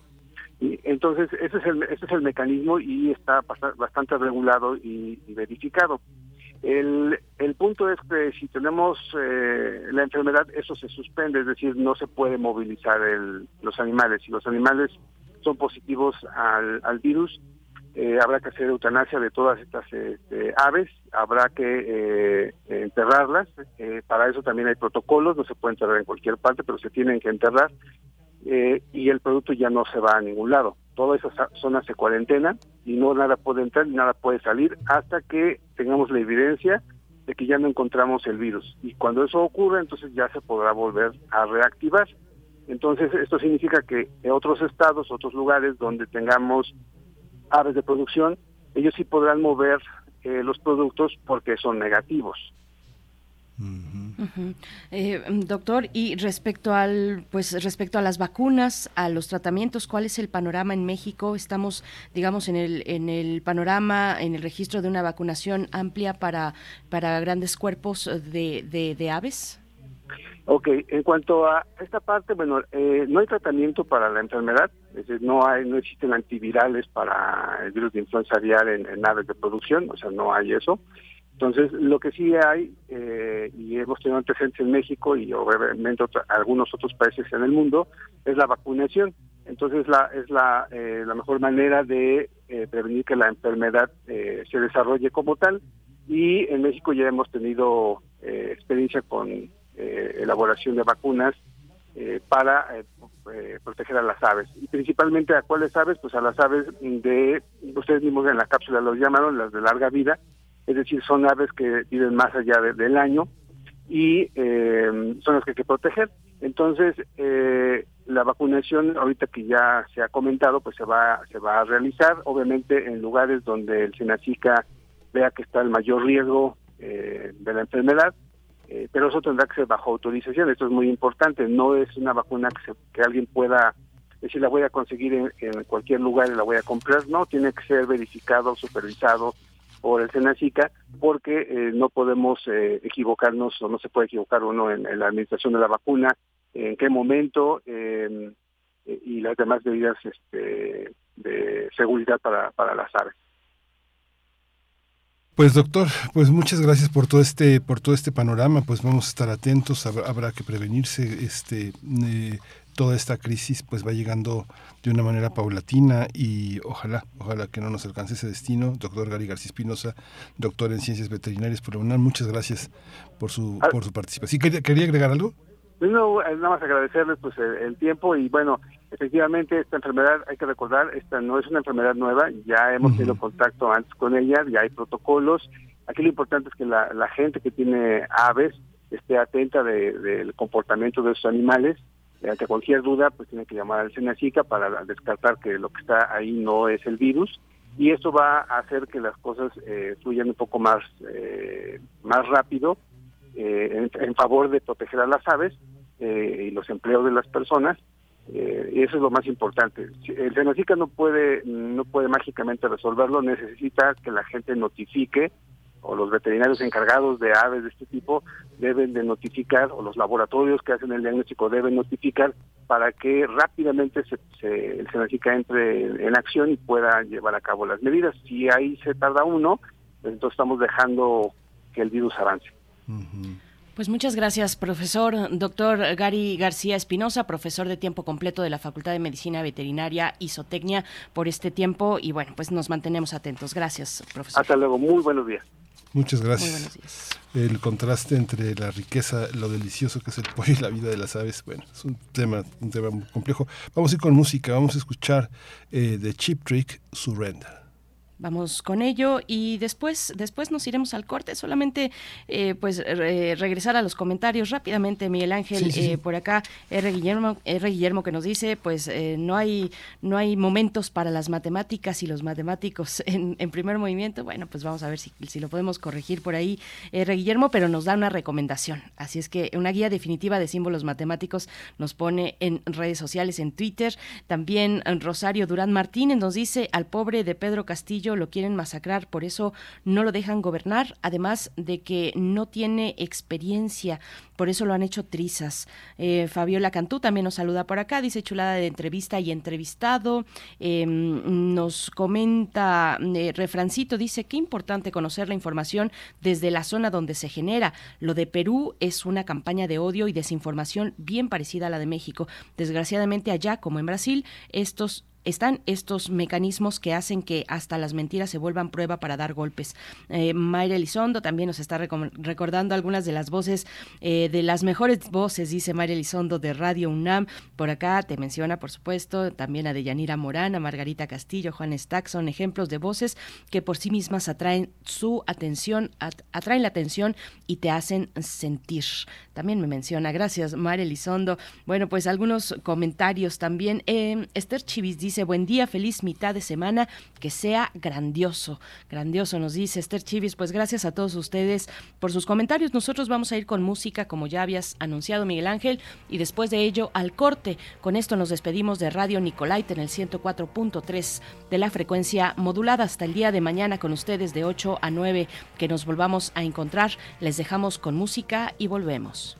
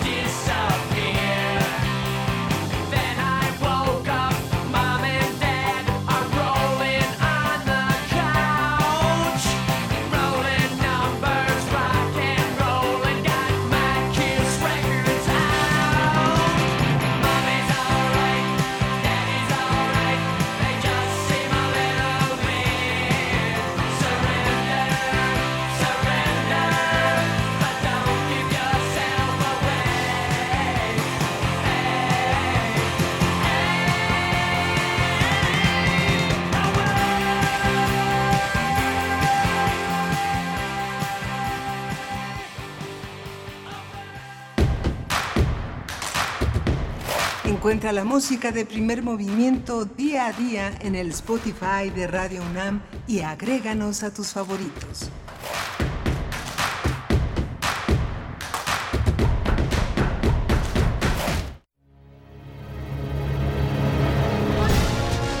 narra las dos versiones del atroz asesinato del general Villa, la de los asesinos y la del pueblo. Ambas reflejan el dolor colectivo por la muerte del caudillo y el terror que producía en las fuerzas federales. Ay,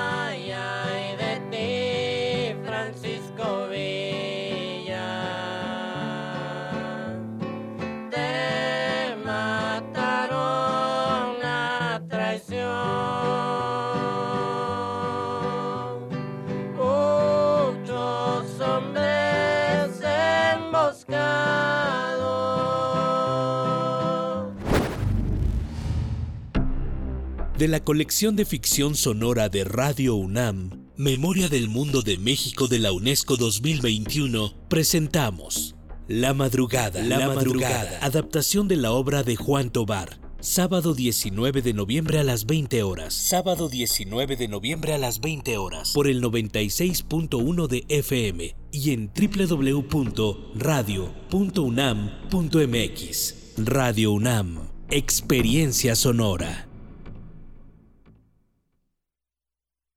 En el PRI estamos abriendo el debate nacional, llamando a la reconciliación para sacar al país de sus tiempos más difíciles. Habla Alejandro Moreno, presidente nacional del PRI. El PRI marcha unido, con la frente en alto e izando el estandarte aliancista que pondrá fin al peor gobierno de todos los tiempos.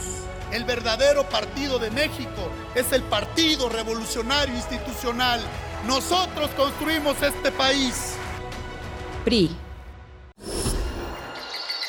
Creemos en un mundo donde se escucha toda la música, donde el conocimiento esté abierto al mundo, donde se ame de todas las formas.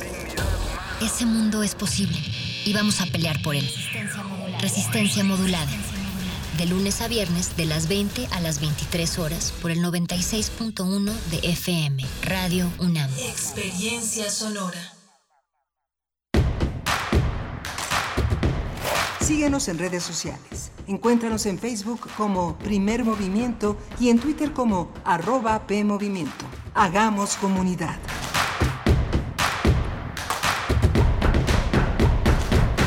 Hola, buenos días. Ya son las 9 de la mañana con tres minutos en esta gran ciudad de México. Un horario que ya no va a cambiar. Noviembre 16, miércoles 16 de noviembre. Está Rodrigo Aguilar en la producción ejecutiva, Andrés Ramírez en los controles técnicos.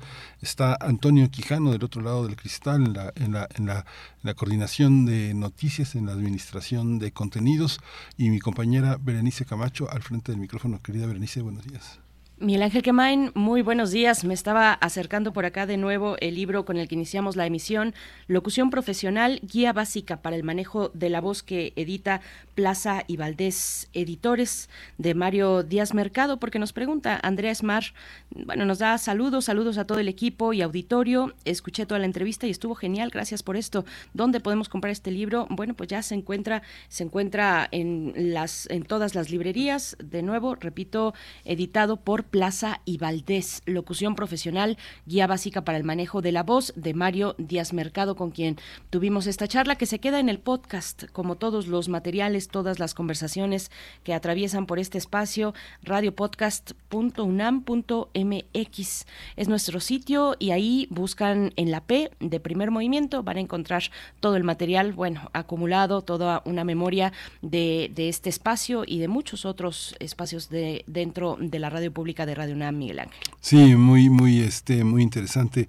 Conocemos a Mario Díaz Mercado desde hace muchos años. Eh, él ha sido una, una, presencia fundamental y siempre todas las personas que eh, tuvimos un inicio en la radio, todos estos grandes maestros, pues gracias, gracias a todos que eh, han podido eh, tener ese contacto, ese contacto, esa inspiración, pero es interesante, es interesante como ahora Mario Díaz Mercado deja deja un legado que pues lo va a trascender. Es un manual eh, una guía muy muy importante llena de consejos llena de sabiduría que es muy importante. Hoy tenemos muchos tutorials en YouTube que dicen este cómo hacer arroz con leche cómo clavar un clavo derechito etcétera pero hay una hay un resultado de una enorme experiencia que es parte de lo que todos los que formamos parte de un medio reconocemos, veneramos y este y reconocemos como, como parte de lo que nos da identidad y sabemos que no estamos solos, que la radio es una, una, una, un colectivo en el que la gratitud es el signo de identidad de nuestra, de nuestra trayectoria.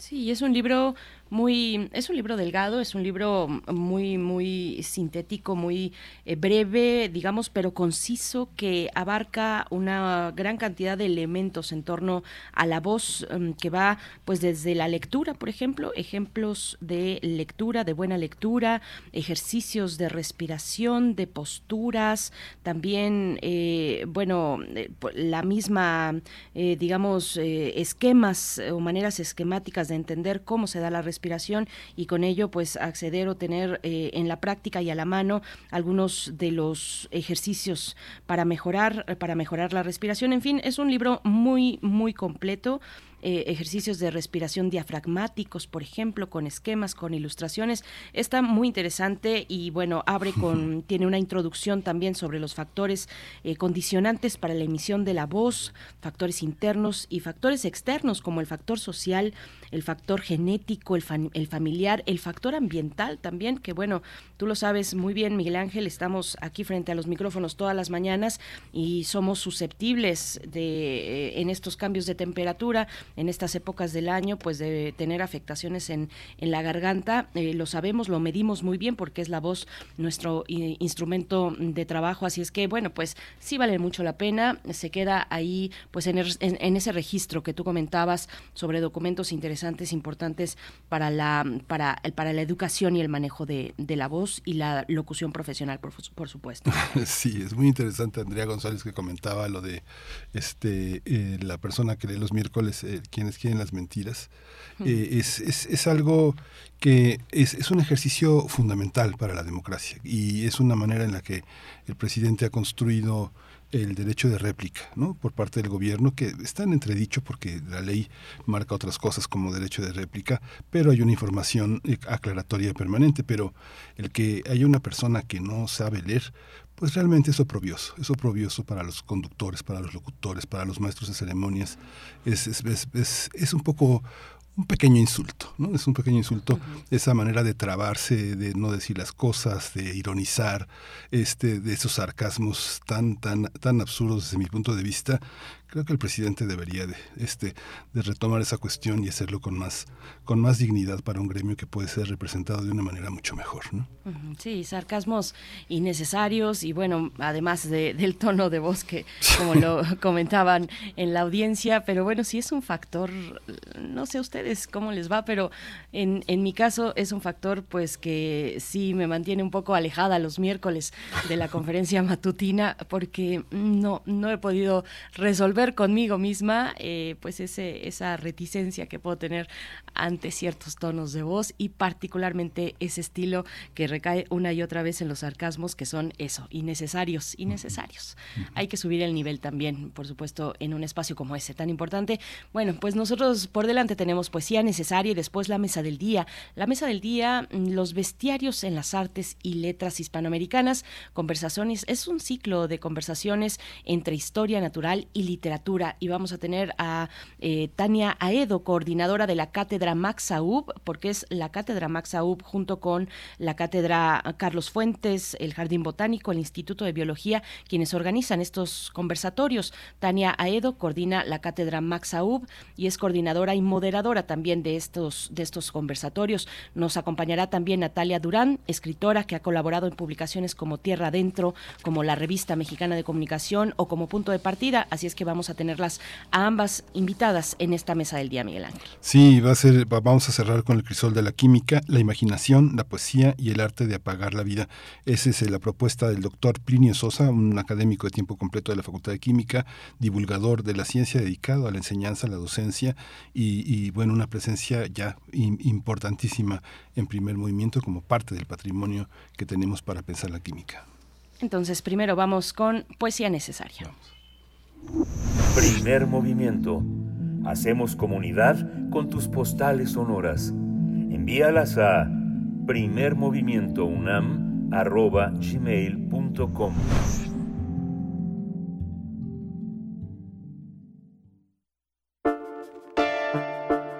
Es hora de Poesía Necesaria. El momento, además, el momento perfecto para tomar un buen sorbo de café, aligerar la mañana. Todos tienen su taza de café en mano. Yo la tengo por acá. La poesía de hoy pertenece a la escritora colombiana María Mercedes Carranza. Nació en Bogotá en 1945, licenciada en Filosofía y Letras por la Universidad de los Andes. Fue también periodista, periodista cultural, jefa de, redacción del semanario Nueva Frontera, fundadora de la Casa de Poesía Silva, eh, autora de varios poemarios y lamentablemente terminó ella misma con su vida en el año de 2003. Eh, murió en su ciudad natal, en Bogotá. Voy a compartirles este poema que se titula Poema de Amor, María Mercedes Carranza, Cesárea Évora en la música. Vamos con la poesía. Poema de Amor. Afuera el viento, el olor metálico de la calle. Ya adentro va dejando todo lo que lleva encima. Primero la cartera y la sonrisa.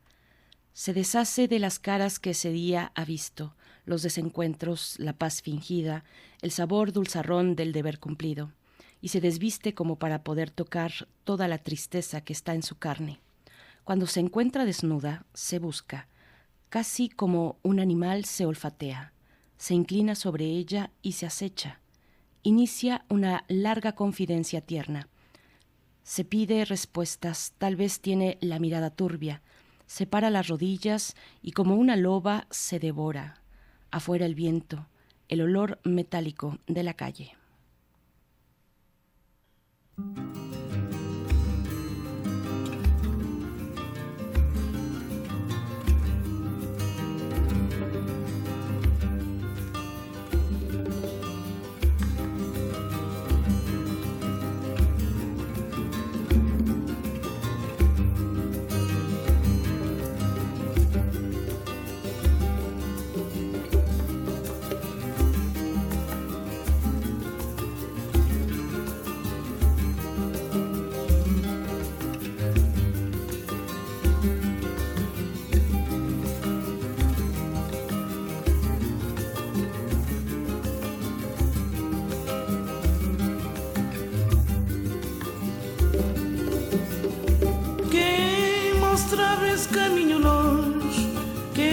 Mostrava esse caminho longe, esse caminho para Santo Tomé.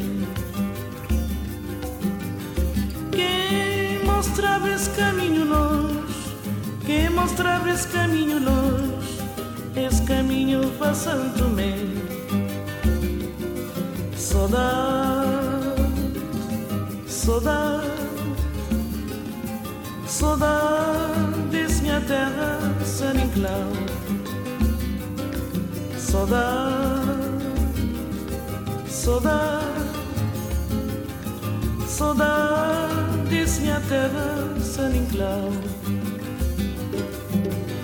Quem mostrava esse caminho longe, quem mostrava esse caminho longe, esse caminho Tomé.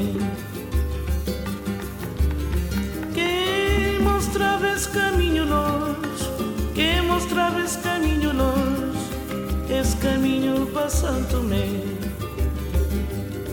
Saudade, saudade, saudades, minha terra, San Inclau. Saudade, saudade, saudades, minha terra, San Inclau. Se vou escrever, muito a escrever. Se vou esquecer, muito a esquecer. Até dia que vou voltar. Se vou escrever, muito a escrever. Se vou esquecer, muito a esquecer. Até dia que vou voltar. Saudade, saudade, saudades, minha terra, San Inclau. Saudade, saudade, saudades, minha terra, San Inclau.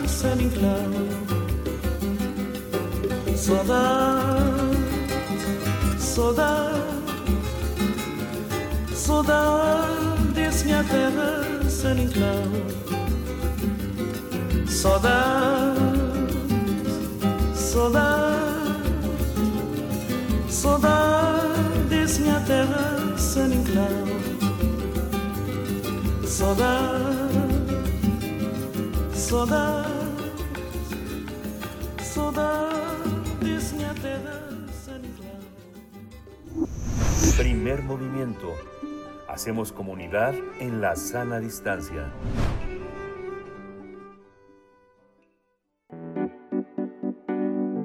La mesa del día. Bestiarios en las artes y letras hispanoamericanas es un nuevo ciclo de conversaciones entre historia natural y literatura.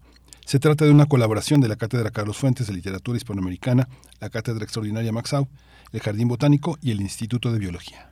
En la primera conversación que se llevará a cabo este viernes 18 de noviembre participarán Natalia Durant, escritora que recibió el primer premio del concurso 53 para su ensayo de hibiscos e insectos, y el maestro Enrique González Soriano, especialista en insectos del Instituto de Biología.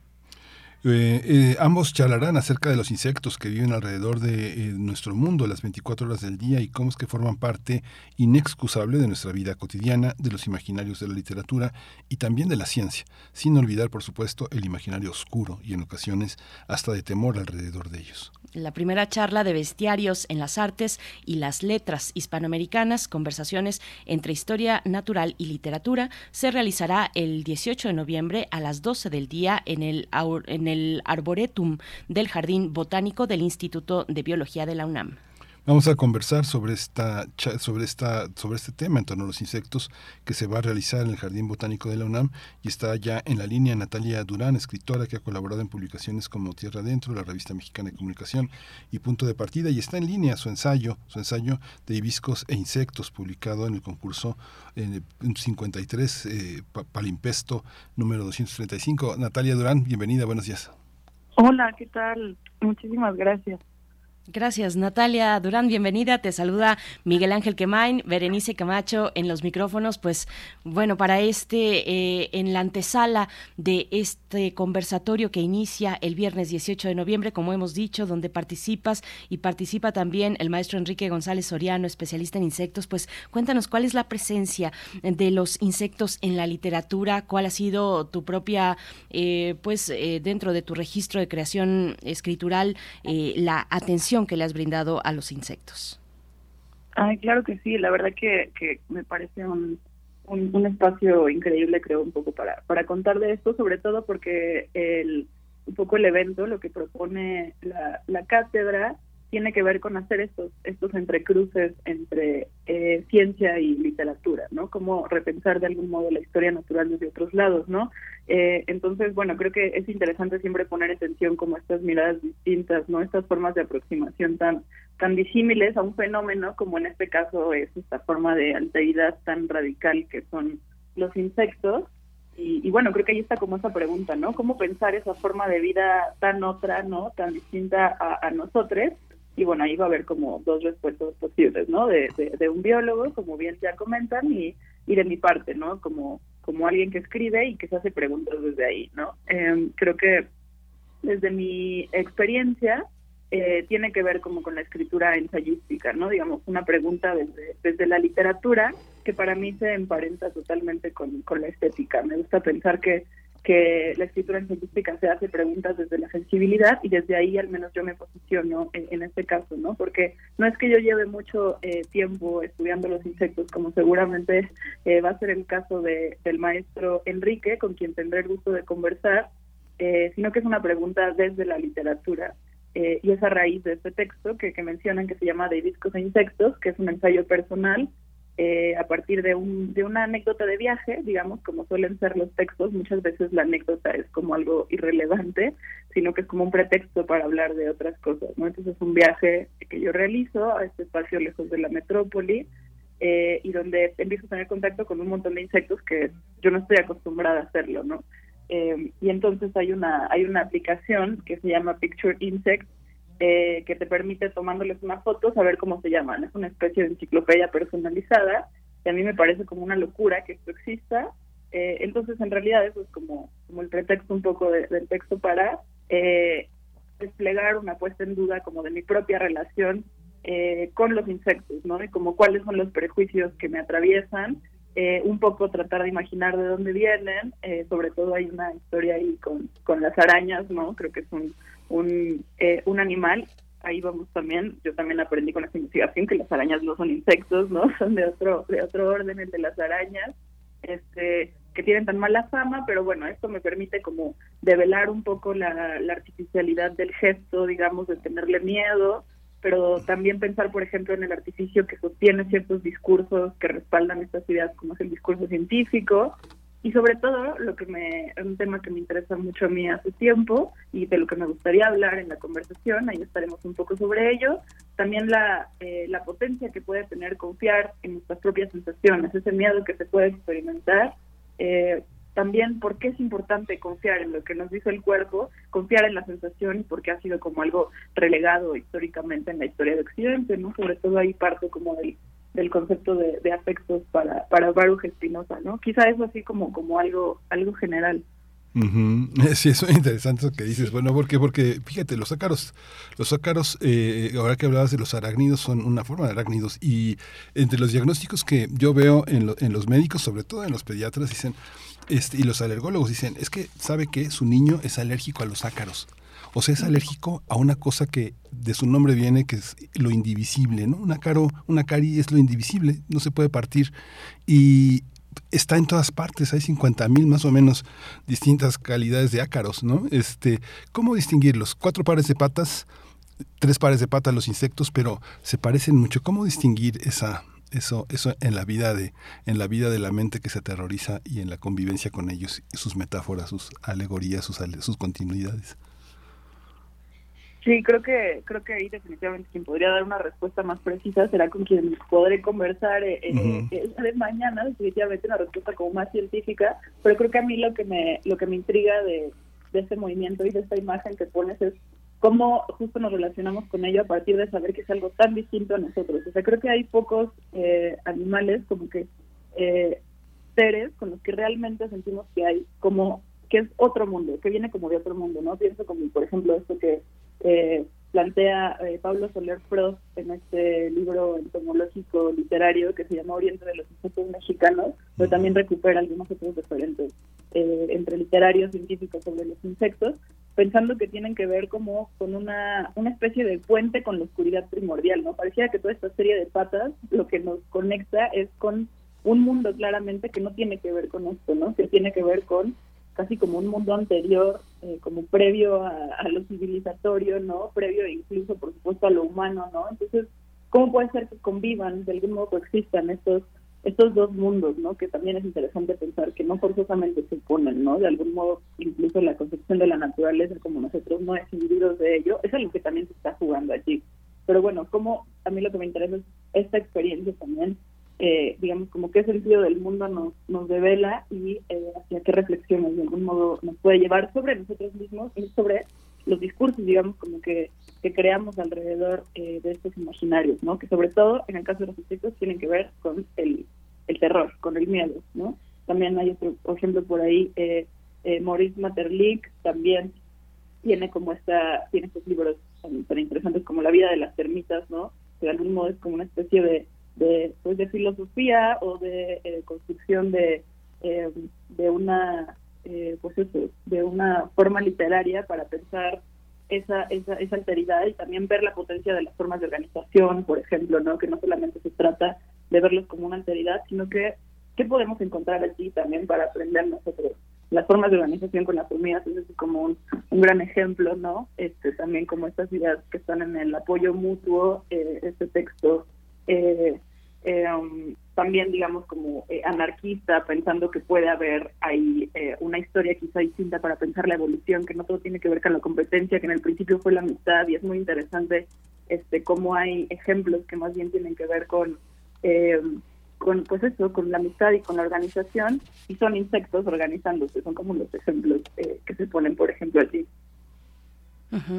Eh, Natalia, qué, qué interesante. Yo me quedo, me quedo pensando en los cruces, pues esto, en el, en el objetivo de este ciclo de conversaciones, los cruces entre la literatura y la naturaleza, pues ahí, por supuesto, están los bestiarios y el mismo título de los conversatorios lo, lo anuncia. Los bestiarios, pues eh, podríamos irnos tan lejos como, como como querramos, eh, tal vez los bestiarios de la Edad Media o las descripciones de Aristóteles, eh, las descripciones sobre las bestias, pero ya mucho más cercano, bueno, más cercanos están en, eh, en el registro de nuestra vivencia en América Latina, Borges, Arreola, Cortázar, o, muy, muy contemporáneo, eh, Bernardo Esquinca también, ¿no? La octava plaga, por ejemplo, esta fascinación desde la literatura por la descripción y, la descripción eh, anatómica, pero también otro tipo de descripciones, como lo has dicho, la sensibilidad, las, las sensaciones, lo que nos repele de los insectos y de los y, de otras y de las bestias en general. El registro científico eh, nos dice que en el mundo hay unas 750 mil especies de insectos. Es una brutalidad esta cifra, 750 mil especies de, de, insectos registrados y descritos por la ciencia. Pues cuéntanos, ¿cómo, cómo te acompañan esos, esos referentes literarios que pueden de nuevo ser tan, tan, eh, tan antiguos como, como queramos?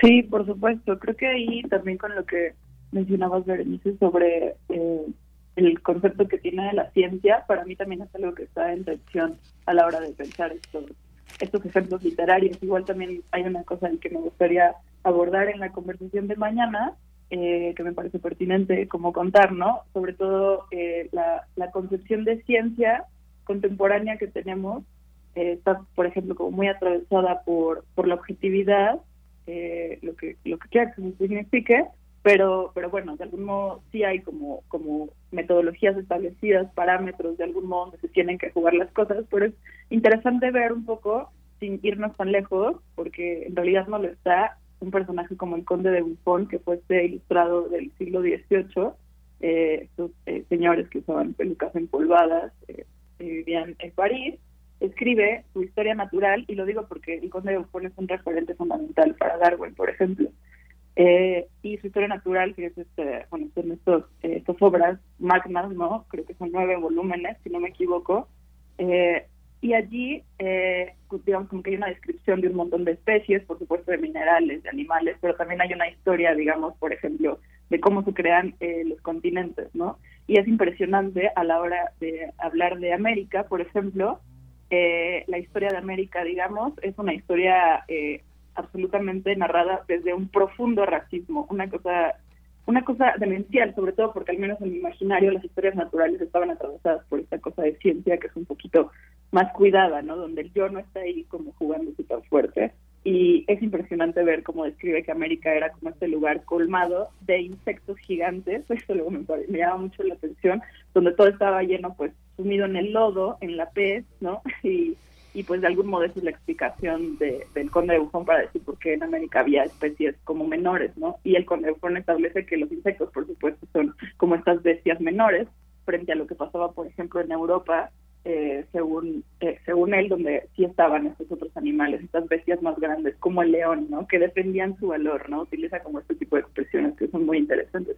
Y, y bueno, entonces ahí también hay como un punto de inflexión, a mí me parece, para ver, de como tratar de indagar ese origen, de dónde viene esta concepción eh, menor hacia los insectos, ¿no? A sabiendas de que eh, ahora sabemos como que la vida es imposible en el mundo sin ellos, ¿no? O sea, como por eh, toda esta interrelación que permiten también entre entre distintos reinos, ¿no? Pero pero me parece me parece interesante ver de algún modo como esos artificios que, que están allí, porque discursos como ese que, que está ahí en esa historia natural, cómo se pueden ir también, eh, por supuesto, también se, se, se, va hacia la literatura, ¿no?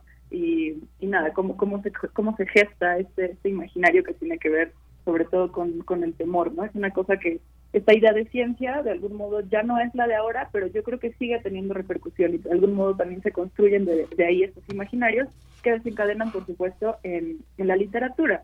Y bueno, tú mencionaste también ahorita eh, bestiarios, quizá eh, más canónicos, efectivamente, es como este concepto medieval, el del bestiario. Y, y, a mí también me gustaría en, en la mesa por ahí plantear eh, algunas posibilidades quizá para pensar bestiarios, eh, se me ocurren dos particularmente en, en nuestra época, quizá descentrándolo de, de, este concepto que tiene que ver con, con gestar desde el inicio esto, eh, esto pues como este, esta compilación de, de, de, animales de algún modo que son absolutamente otros. Yo creo que los términos de, del antropoceno, que sería también nuestra época, nos permiten pensarlo eh, en otro sentido, ¿no? Eh, eh, entonces, bueno, es algo que también me gustaría proponer eh, el día de mañana y pues nada, esto a ver, a ver, a ver qué tal sale. Sí, es muy interesante. Ya está, ya está Tania Aedo, coordinadora de la Cátedra Maxau, coorganizadora y moderadora de Bestiarios em, de las Artes y Letras. Le doy la bienvenida y la, y la, y la, y la primera pregunta que te hago, Tania, bienvenida, buenos días. Buenos días, muchas gracias. Fíjate que eh, ya, bueno, ya tenemos un rato conversando con Natalia Durán y parte de lo que tenemos como un parámetro para medir la relación con los otros, con, los, con, con la naturaleza, es un vínculo que logramos sostener con los mamíferos o con ciertas formas de peces, pero los insectos siempre encarnan en la literatura formas de emociones, ¿no? Es, la emoción pura representada en un animal que puede representar incluso características morales, ¿no? Como la, este, la mantis religiosa, el saltamontes, la araña, etcétera.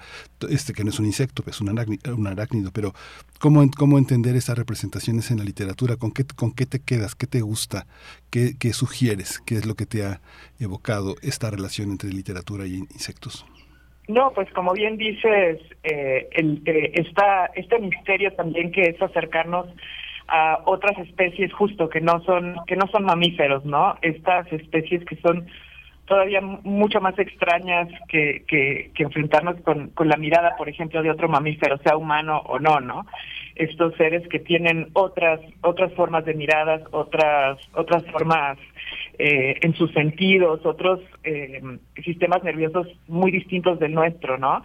Y a través de, la conversación, bueno, en lo literario creo que el, ejemplo como eh, por eh, por antonomasia quizás sería eh, metamorfosis, ¿no? A lo mejor como el límite de, de ese entendimiento con, con esta otra especie, pero cómo tenemos ahora eh, formas de conversación entre, entre disciplinas, entre saberes que nos permiten entrar un poquito más, ¿no? Si, leemos el ensayo de Natalia con el que, con el que ganó el, eh, el concurso, nos damos cuenta justo que hay como ya otras herramientas, otras maneras de entrar a estos, a estos seres y, y bueno, qué más interesante que cruzando a otra disciplina en un entorno como es el, el jardín botánico, ¿no? Que nos permitirá, pues, para empezar estar fuera de nuestros contextos, mm, no quiero decir naturales, que ya que ya se volvió el contexto naturalizado la casa, ¿no? Pero pero sí fuera de nuestros contextos en un en un entorno y y a partir de, de también la conversación con esto este otro saber, por ejemplo, con el Enrique, el doctor Enrique González Soriano que estudia eh, el grupo de los ordonata, que son los- las libélulas también que causan en nosotros una, una maravilla, que nos conectan con ciertas, eh, con, con ideas incluso de, magia, ¿no? Y de este cruce hacia, hacia lo interespecie que sigue siendo eh, completamente misterioso, ¿no? Ujú. Hay una, hay una, hay una intención también de ver, por ejemplo, esa analogía decimonónica de los entomólogos, filósofos o, sociobiólogos que trataron de encontrar semejanzas entre la organización de los seres humanos y de los insectos. ¿Tú cómo, cómo lo, cómo lo ves? eh, ¿Es válido, Natalia Durán? ¿Es válido encontrar esa semejanza o es una forma de falsificar una, un orden muy, este, muy robotizado de la vida humana? No, a mí me parece sumamente interesante, sobre todo para no colocar, eh, digamos, una vez más, que es como la, la triste historia de Occidente, el antropocentrismo, que sería como no solamente estar nosotros en el centro, sino pensar que todo nos corresponde, ¿no? Y bueno, de algún modo creo que ahí se desprenden eh, atrocidades ecológicas tremendas. Y yo creo que justamente eh, esa posibilidad de de, de ver, de, de identificar cómo esas formas, otras de organización, pueden dar luz para no, eh, yo creo, caer eh, eh, en, estas ideas donde siempre lo humano está en el centro. A me parece como una fuente eh, de imaginación absolutamente eh, increíble y como decía, eh, pues eso, como este este texto justo de, de de- del apoyo mutuo, donde hay como un planteamiento distinto a la evolución para no pensar que todo tiene que ver con la competencia, sino con la amistad, pensar que la amistad estuviera en el principio, es muy interesante que como esa tesis se, se sostiene a partir de observación a animales y hay muchos ejemplos justo sobre sobre insectos, me parece, a mí me parece vital, sobre todo para llevar el imaginario eh, no solamente hacia la centralidad de lo humano. Eh, Tania Aedo, también te saludo. Berenice Camacho en la voz. Por acá en redes sociales ya nos están compartiendo algunas imágenes, eh, en este caso de, de, arañas, dice Rosario Durán Martínez. Pues en mi casa es común encontrar arañas y nos pone una bellísima foto, una bellísima imagen de una araña que no es un insecto, pero, pero bueno, estamos eh, en esta conversación. Tania Aedo, te pregunto, bueno, es un ciclo de conversaciones que inicia este viernes. ¿Qué es lo que viene para este viernes y para los subsecuentes encuentros que puedan tener desde este desde estos bestiarios en las artes y las letras las letras hispanoamericanas. Bueno, pues lo, eh, continuaremos con esta serie el próximo año. Eh, todavía eh, estamos por confirmar a, a, invitadas tanto de la literatura como de desde la ciencia. Eh, pero eso, continuaremos el próximo año y, y me encanta esto que, que comenta Natalia, porque creo que justo es en la literatura uno de los campos donde se está experimentando mucho más este irnos alejando o destejiendo nuestro nuestra eh, esta centralidad de lo humano no este especismo del que hemos hecho alarde en nuestro en nuestro paso por pues por esta por esta era por la tierra y cómo cómo eh, poder destejer un poco eso a partir de conversaciones y invitar al público a leer eh, a leerlas y también a, reflexionar en conjunto con eh, científicos y científicas eh, del, Instituto de, Biología que tienen como laboratorio al Jardín Botánico, ¿no?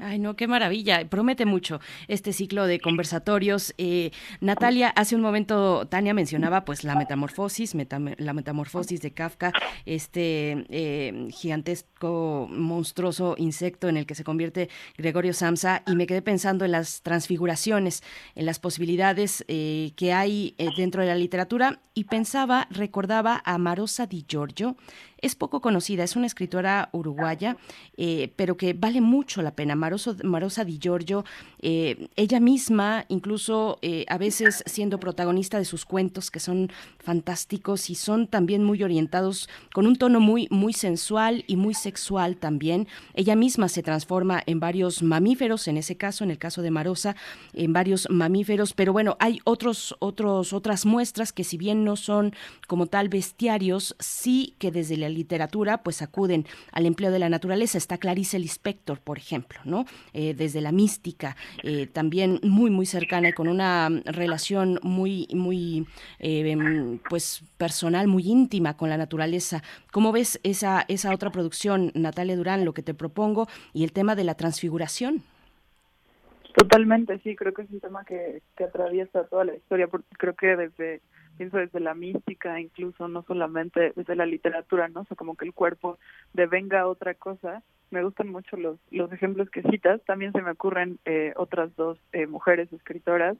Eh, Ida Vitale mm. tiene este, este, este texto que se llama De plantas y animales, también es muy interesante, son como esta serie de ensayos sobre, sobre distintos encuentros, digamos, de ella, son podría decir algunos ensayos personales, pero también atravesados por este registro de preguntarse un poco eh, desde el no ser científico, cómo, cómo se devela el mundo desde allí, ¿no? Creo que son justo estas preguntas desde la literatura, eh, desde la sensibilidad totalmente, ¿no? También está por ahí Guadalupe Dueñas, tiene un, pequeño cuento, que estás con esas cosas siempre tan tétricas como, como creo que lo hace también, eh, sobre sobre la araña, ¿no? Me parece me parece impresionante. Son solamente una cuartilla prácticamente ese texto, pero es una locura porque sí sí es, digamos, este terror de algún modo que uno no sabe bien de dónde proviene, pero que sí se genera eh, al estar en contacto como con esa enteridad. Eh, entonces, bueno, creo que está por allí el tema de la transformación, sí, por supuesto, pero también como el de todo el tiempo descolocarse a uno mismo, ¿no? Creo que estos encuentros siempre lo que propician es sacarnos del lugar donde estamos y digamos como que repensar un poco nuestro nuestro propio lugar y cómo nos relacionamos eh, como con eso otro, ¿no? Claro. y es que los insectos no se parecen a nada de lo que tenemos en, en, en nuestra cotidianidad eh, como vínculo, como, como relación, como registro de las emociones, como este manera manera de como conversación. Por eso es eh, algo que tiene que ver con esto este que Freud llamaba lo, lo, lo, lo, siniestro que es una parte que no podemos nombrar. Tú cómo cómo cómo lo observas en el caso ahora que pone tantos ejemplos este, Natalia, ¿cómo, está, cómo están representados en la, en, la vida de la cultura popular este, este, orden? Muchos superhéroes son el hombre hormiga, este, el hombre araña, la mujer araña, eh, eh, este, el avispón verde. ¿Cómo, ¿Cómo hemos recuperado dentro de la cultura que, dominante que es la norteamericana este, este bestiario de insectos? Eh, Tania Edo. Eh, bueno, me encanta la pregunta como la estás formulando porque justo pensar en los insectos a mí me hace mucho reflexionar acerca de ese deseo que tenemos de encontrar vida en otros planetas, por ejemplo, ¿no? vida fuera de la Tierra. Y, y cuando nos enfrentamos, nos, nos ponemos así tal cual frente a frente en uno, con uno de estos de estos eh, especímenes y, nos intentamos mirar a los ojos, estamos frente a una de las criaturas más extrañas, como bien dices, ¿no? Que, que, bien podría ocupar ese lugar de, los seres extraterrestres que estamos buscando y con quienes no nos hemos comunicado nada, ¿no? Los hemos eh, puesto en los hemos estudiado, los hemos visto de manera, entre comillas, objetiva y, visto a, través de ciertos lentes, puesto en museos, en, en herpetarios, y, y pero pero no nos hemos comunicado con ellos, ¿no? Y, creo que hay mucho de esta comunicación interespecie que como que también está surgiendo como como inquietud, por ejemplo, en las prácticas en donde hay mezclas entre arte, ciencia y tecnología, hay como un auge muy importante de, de esta de curiosidad y de trabajo en torno a esta comunicación interespecie y que justo eso nos nos devuelve a la tierra, ¿no? Un poco y, y, también a, criticar y a, y a volver a, desmenuzar esta cultura popular también eh, que ha creado o que se ha creado a partir de no sé eh, propuestas como de la ciencia ficción norteamericana en fin no como y también esta construcción de de otredad que es que es bien importante volver a verla desde estas de desde nuevas escrituras, nuevas formas de hacer arte y nuevos diálogos con la ciencia, ¿no? Porque estos son diálogos que, que como vemos han existido siempre, pero como necesitan irse renovando pues a partir de los nuevos conocimientos que hay sobre sobre otras especies, pero también sobre cómo, por ejemplo, eh, este este fenómeno en, en lo literario de volvernos a acercar, pero también alejar de nuestra de nuestra especificidad y de nuestra eh, exclusividad como humanos, ¿no? De, nuestra centralidad o la centralidad de, de, de, esta especie y de lo que ha construido, ¿no? Sí, es muy interesante cómo respondes porque esa, esa, ese giro hacia lo este, extraterrestre es otra otra otra visión. Fíjese que cuando una de las cosas eh, fuertes eh, para las personas que estamos agitadas por ciertas formas de ansiedad, cuando leía cosas en el Quijote sobre las pulgas, las chinches, todo eso este, me daba comezón y lo, lo mismo pasaba con, no sé, con lecturas de, de Boccaccio, de, este, de, Flaubert y el viaje a América, este, son, son cosas que son eh, personajes que se rascan, que tienen eh, daños en la piel porque están mordidos por algo, ¿no? El perfume de sus skin, muchísimas cosas que tienen que ver con esa vida minúscula en la que muchas personas, por desgracia, en ciudades como las nuestras, viven en la mendicidad, viven en situación de calle y que se la pasan rascándose. Uno, uno ve cuando empieza calentar el clima, cómo empiezan los, eh, los eh, parásitos a inquietarse y se inquieta también la persona que los posee. ¿Cómo, cómo entendemos esa, esa vida, digamos, el último horror que vi, estos son esos falsificadores que venden colchones que están llenos de chinches, ¿no? pero son parte, de, son parte de lo que vemos en las noticias, pero también en la literatura. ¿Cómo lo imaginas, Natalia? Sí, creo que tiene que ver también con una... Mm, es interesante también como estas eh, este cohabitar también con especies, por ejemplo de las chinches, tiene que ver también con, con la metrópoli, ¿no? O sea, como cuáles son eh, estas interrelaciones que establecemos particularmente en la metrópoli, ¿no? Como las especies que, que se gestan también por, eh, pues nada, por nuestra forma de vida también bastante eh, invasiva, ¿no? Eh, y, pero bueno, también creo que puede ser interesante pensar ahí como eh, a, propósito también de esto que, decían de, la ciencia ficción y esto creo que más bien los lugares a los que eh, estamos eh, acudiendo y lo que nos permite también pensar todo esto tiene que ver con esto que ahora incluso podría decir, ojalá sí sea que esté un poco de moda, este pensamiento de lo no humano, pienso mucho en lo que trabaja Mónica Nepote, ¿no? Y como descentrar de algún modo estos, estos discursos y estos imaginarios, eh, digamos, siempre otra vez refiriéndose a lo humano, creo que un poco por ahí también puede ir estas ideas de ciencia ficción especulativa y de cómo pensarnos en esa en esa interrelación también para sobre todo yo creo y eso me parece interesante que la literatura no sea solamente como este como este discurso digamos como como para alejarse del mundo sino como para adentrarse profundamente en él no entonces allí también creo que hay una propuesta de pensamiento sobre todo para habitar el mundo de otra manera no y que no sea eh, digo, independientemente de todo este imaginario, también por supuesto escatológico y que creo que también pone en cuestión nuestro cuerpo. Me gusta mucho el ejemplo de la comezón como eso, eh, pero que, que propicie habitar de otra manera, ¿no? Yo creo que sí, de pronto puede sonar como, como muy otro mundo es posible, pero bueno, yo creo que eso todo el tiempo está ahí pasando y justo desde la imaginación, desde proponer otros lugares donde imaginar, creo que sí se puede, se puede afectar eso. Claro. Bueno, eh, con el tema de las chinches, eh, rápidamente vino a mi mente el almohadón de plumas de Horacio Quiroga.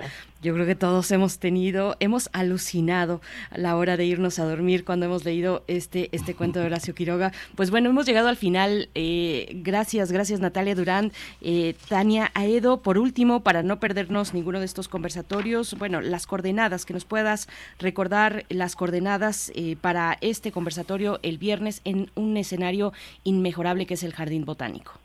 Sí, el viernes a las 12 del día los, eh, los esperamos en el Jardín Botánico. Eh, ¿Cómo llegar? Pueden tomar uno de los pumabuses que los deja muy cerca, que va al, a- al Instituto de Biología. Eh, y pues eso, nos vemos ahí eh, en el Arboretum. Vamos a tener señalización para llegar eh, directamente al Arboretum y pues vénganse con ropa cómoda y pues preparados para estar al intemperie. Muchas gracias a ambas. Tania Aedo, coordinadora de la cátedra Max Saub y también coordinadora y moderadora de Bestiarios en las Artes y Letras Hispanoamericanas, conversaciones entre historia natural y literatura. Gracias, Tania, y mucha suerte con estos conversatorios. Gracias, que estén muy bien, muchas gracias. Muchis- muchísimas gracias, gracias. Por ahí nos Natalia vemos. Durán. Un placer escucharte, Natalia Durán. Eh, pues hay que, hay que seguir tu trabajo y bueno, te seguimos también en este conversatorio el viernes. Gracias, Natalia. Gracias a ustedes. Muchas gracias. Pues vamos con música, vamos a escuchar The Free All Right Now.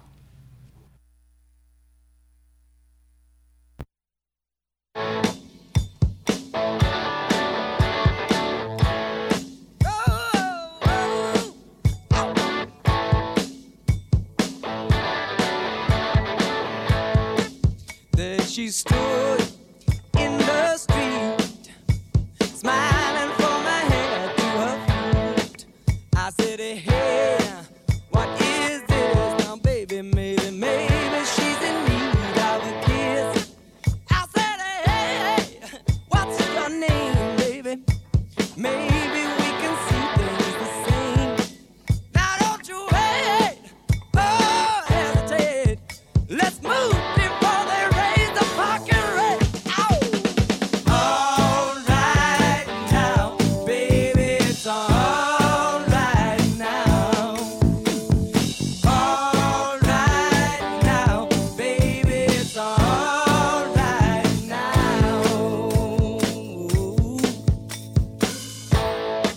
tell you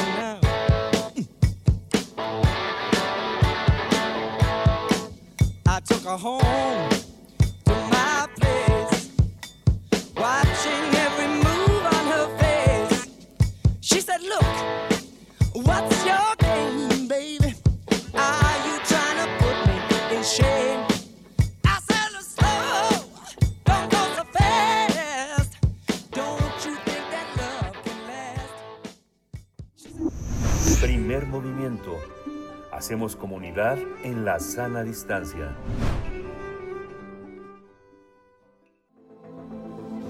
El crisol de la química.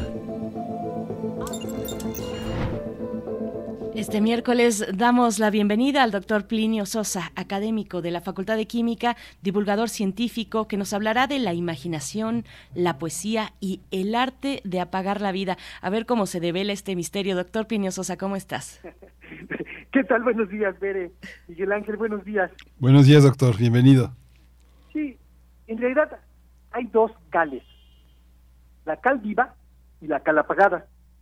La cal viva es el óxido de calcio, CaO le ponemos los químicos, mientras que la cal apagada es el hidróxido de calcio, en el que hay dos hidróxidos por cada calcio, CaOH2. ¿sí? El óxido de calcio, o sea, la cal viva, es sumamente reactivo. Desde el punto de vista de la clasificación ácido-base, se trata de una base bastante fuerte. Esto quiere decir que puede reaccionar violentamente no solo con sustancias ácidas, sino inclusive con algunas sustancias neutras o hasta básicas. El hidróxido de calcio también es una base, pero mucho menos fuerte. También es reactivo, pero no muy reactivo, tan solo medianamente activo. Reactivo, perdón. Y esta es la característica principal de las sustancias más útiles, las que suelen tener más aplicaciones, que no sean tan estables que no reaccionen con nada, ni tan reactivas que reaccionen con todo. La cal viva y la cal apagada están íntimamente relacionadas porque la segunda se obtiene a partir de la primera. O sea, al poner en contacto el hidróxido de calcio y el agua, ocurre una reacción química cuyo producto es el hidróxido de calcio. Es decir, una sustancia muy reactiva que con agua da lugar a una sustancia menos reactiva. Como el hidróxido de calcio es más estable que el óxido de calcio, o sea, como la cal apagada es más estable que la cal viva, al ocurrir la reacción se genera calor. Al pasar de una situación de alta energía, una sustancia muy reactiva, a otra de menor energía, una sustancia muy estable, la energía sobrante se libera en forma de calor. Se trata, pues, de una reacción exotérmica. Desde el punto de vista del dogma ácido-base, en la ciencia también hay dogmas, el apagado de la cal es una reacción que causa una gran inquietud. Y eso es así porque las partículas, átomos, iones, moléculas, que se comportan como bases, transfieren iones hidróxido, capturan iones H o comparten pares de electrones. Pero nada de eso ocurre en el apagado de la cal. El óxido de calcio no tiene iones OH para transferir, tampoco captura iones H y mucho menos recibe pares de electrones. El óxido de calcio lo que hace es transferirle un ion óxido o dos menos al agua y es lo que provoca la formación de los dos iones OH menos del hidróxido de calcio. Eso lo que quiere decir es que no debemos ser dogmáticos. Si ya hemos acordado tantos comportamientos aparentemente tan distintos para definir qué es una base, agreguemos uno más, la transferencia de iones óxido. Total, después de todo, la ciencia es un constructo humano. Nosotros la hemos hecho, la seguimos haciendo y la seguiremos haciendo. Bueno, entonces la cal apagada, es decir, el hidróxido de calcio, es la que tiene innumerables aplicaciones. Desde la antigüedad la estrategia ha sido la siguiente. Obtención de la cal viva mediante la calcinación de la piedra caliza. La piedra caliza es carbonato de calcio. Entonces se calcina, se sale CO2 y se queda óxido de calcio. Y la segunda es obtención de la cal apagada agregándole agua a la cal viva. Entonces, de la caliza, la cal viva y de la cal viva, la cal apagada. Y esta tiene múltiples usos. También la cal viva tiene usos, pero tiene más la cal apagada. Y ahí sí, fíjense, se usa como conglomerante, es decir, para unir fragmentos de uno o varios materiales en la construcción de casas y edificios, como acabado para paredes, techos y pisos, e incluso como pintura para canchas de deportes como el fútbol o el tenis. En la fabricación de pesticidas, de fármacos, de cosméticos, de papel, de material odontológico, etcétera, ¿sí? Como desinfectante en paredes y árboles, ¿no? Se pinta a veces la corteza de los árboles con justamente con cal para desinfectar, para que no, hay, no se infecte el árbol, ¿no? En la industria petrolera y en la industria alimentaria. Y particularmente algo que nos gusta mucho aquí a los mexicanos, la nixtamalización, en la que el maíz se cuece con cal para hacer que las proteínas, especialmente la niacina y los demás nutrientes sean más asimilables para el cuerpo humano. Y una última reflexión. En el mundo de los Homo sapiens es imposible prescindir de la poesía y de la imaginación. Como las dos cales son blancas, una muy reactiva y la otra más bien estable, los antiguos químicos lo que dieron fue una sustancia viva, encendida, que es apagada con agua. Y lo que veían que quedaba era esa misma sustancia, pero ahora sin su viveza, sin su fuego, triste, quieta, apagada. Así es. Pues doctor Plinio Sosa, bueno, hasta, hasta por ahí reflexiones de filosofía de la ciencia, no debemos ser dogmáticos, nos dices, qué buenas reflexiones eh, en esta mañana y como siempre te, agrade- te agradecemos eh, que nos muestres la poesía de la química aquí en el Crisol de la Química. Gracias y hasta pronto, doctor Plinio Sosa. Hasta pronto, Bere, hasta pronto, Miguel Ángel. Hasta pronto, doctor. Muchas gracias por esta imaginación. Por esta imaginación que nos comparte y estos cruces con la ciencia. 9 con 56 minutos. Antes de que se nos pase, Miguel Ángel, nos enviaban un, un mensaje también. eh, dice este mensaje: Hola, muy buena charla sobre locución y voz. Saludos, Berenice, Miguel Ángel y todo el equipo de primer movimiento desde Morelia. Nos escucha porque dice, mm, continúa diciendo: Soy Odín Vega Millán, locutor en Radio Nicolaita, en un programa sabatino de 12.30 a 2 de la tarde, los clásicos del rock y los escucho todas las mañanas. Hace poco tomé los cursos de Radio UNAM, oratoria y dominio de la voz, impartidos por el gran Sergio Rued. Los recomiendo muchísimo para aprender sobre nuestra voz y dar discursos en público. Creo que abren fecha pronto. Pues bueno, vamos a estar atentos a esa fecha, oratoria y dominio de la voz. Lo compartiremos por acá si es que se acerca alguna oportunidad, eh, si, si pronto estarán abiertos estos cursos. Gracias, Odín Vega Millán. Mañana a la hora en que estemos en Radio Nicolaita, pues ya le mandaremos un saludo, pero no quería dejar pasar este, este mensaje, Miguel Ángel. Sí, no, eh, Sergio es uno de los grandes maestros también. Hemos eh, dado varios cursos aquí en Radio UNAM eh, eh, con, con actrices, con locutores. Siempre es una, una oportunidad para estar, para estar atento a lo que se ofrece aquí en, en Radio UNAM. Y bueno, pues ya nos vamos, ya, ya llegó la hora de despedirnos. Nos vamos a despedir con música. Con música, White Rabbit de Jefferson Airplane, este clásico. Bueno, pues siguiendo al conejo, como siempre, esta, esta mañana. Y nos encontramos el día de mañana jueves con los mundos posibles aquí en Primer Movimiento. Quédense en Radio UNAM. Gracias al equipo, gracias Miguel Ángel. Gracias, esto fue Primer Movimiento. El mundo desde la universidad.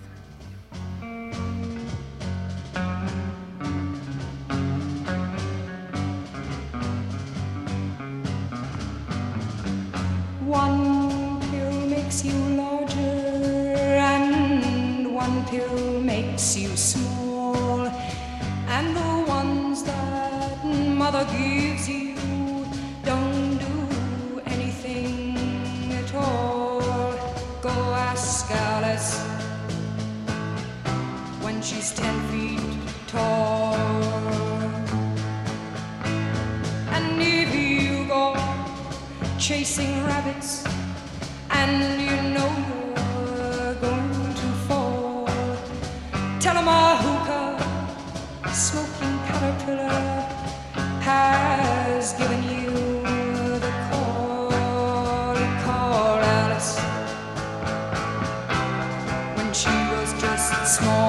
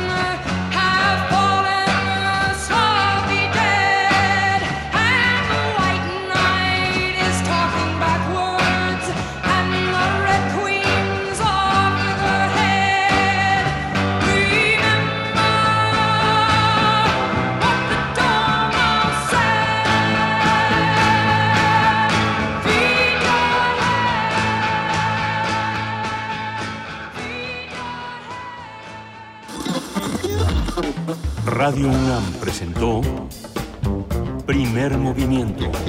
El mundo desde la universidad. Con Berenice Camacho y Miguel Ángel Gemain en la conducción. Rodrigo Aguilar y Violeta Berber, producción. Antonio Quijano y Patricia Zavala, noticias. Miriam Trejo, coordinación de invitados. Tamara Quirós, redes sociales. Arturo González, operación técnica. Locución, Tessa Uribe y Juan Staca. Quédate en sintonía con Radio UNAM. Experiencia sonora.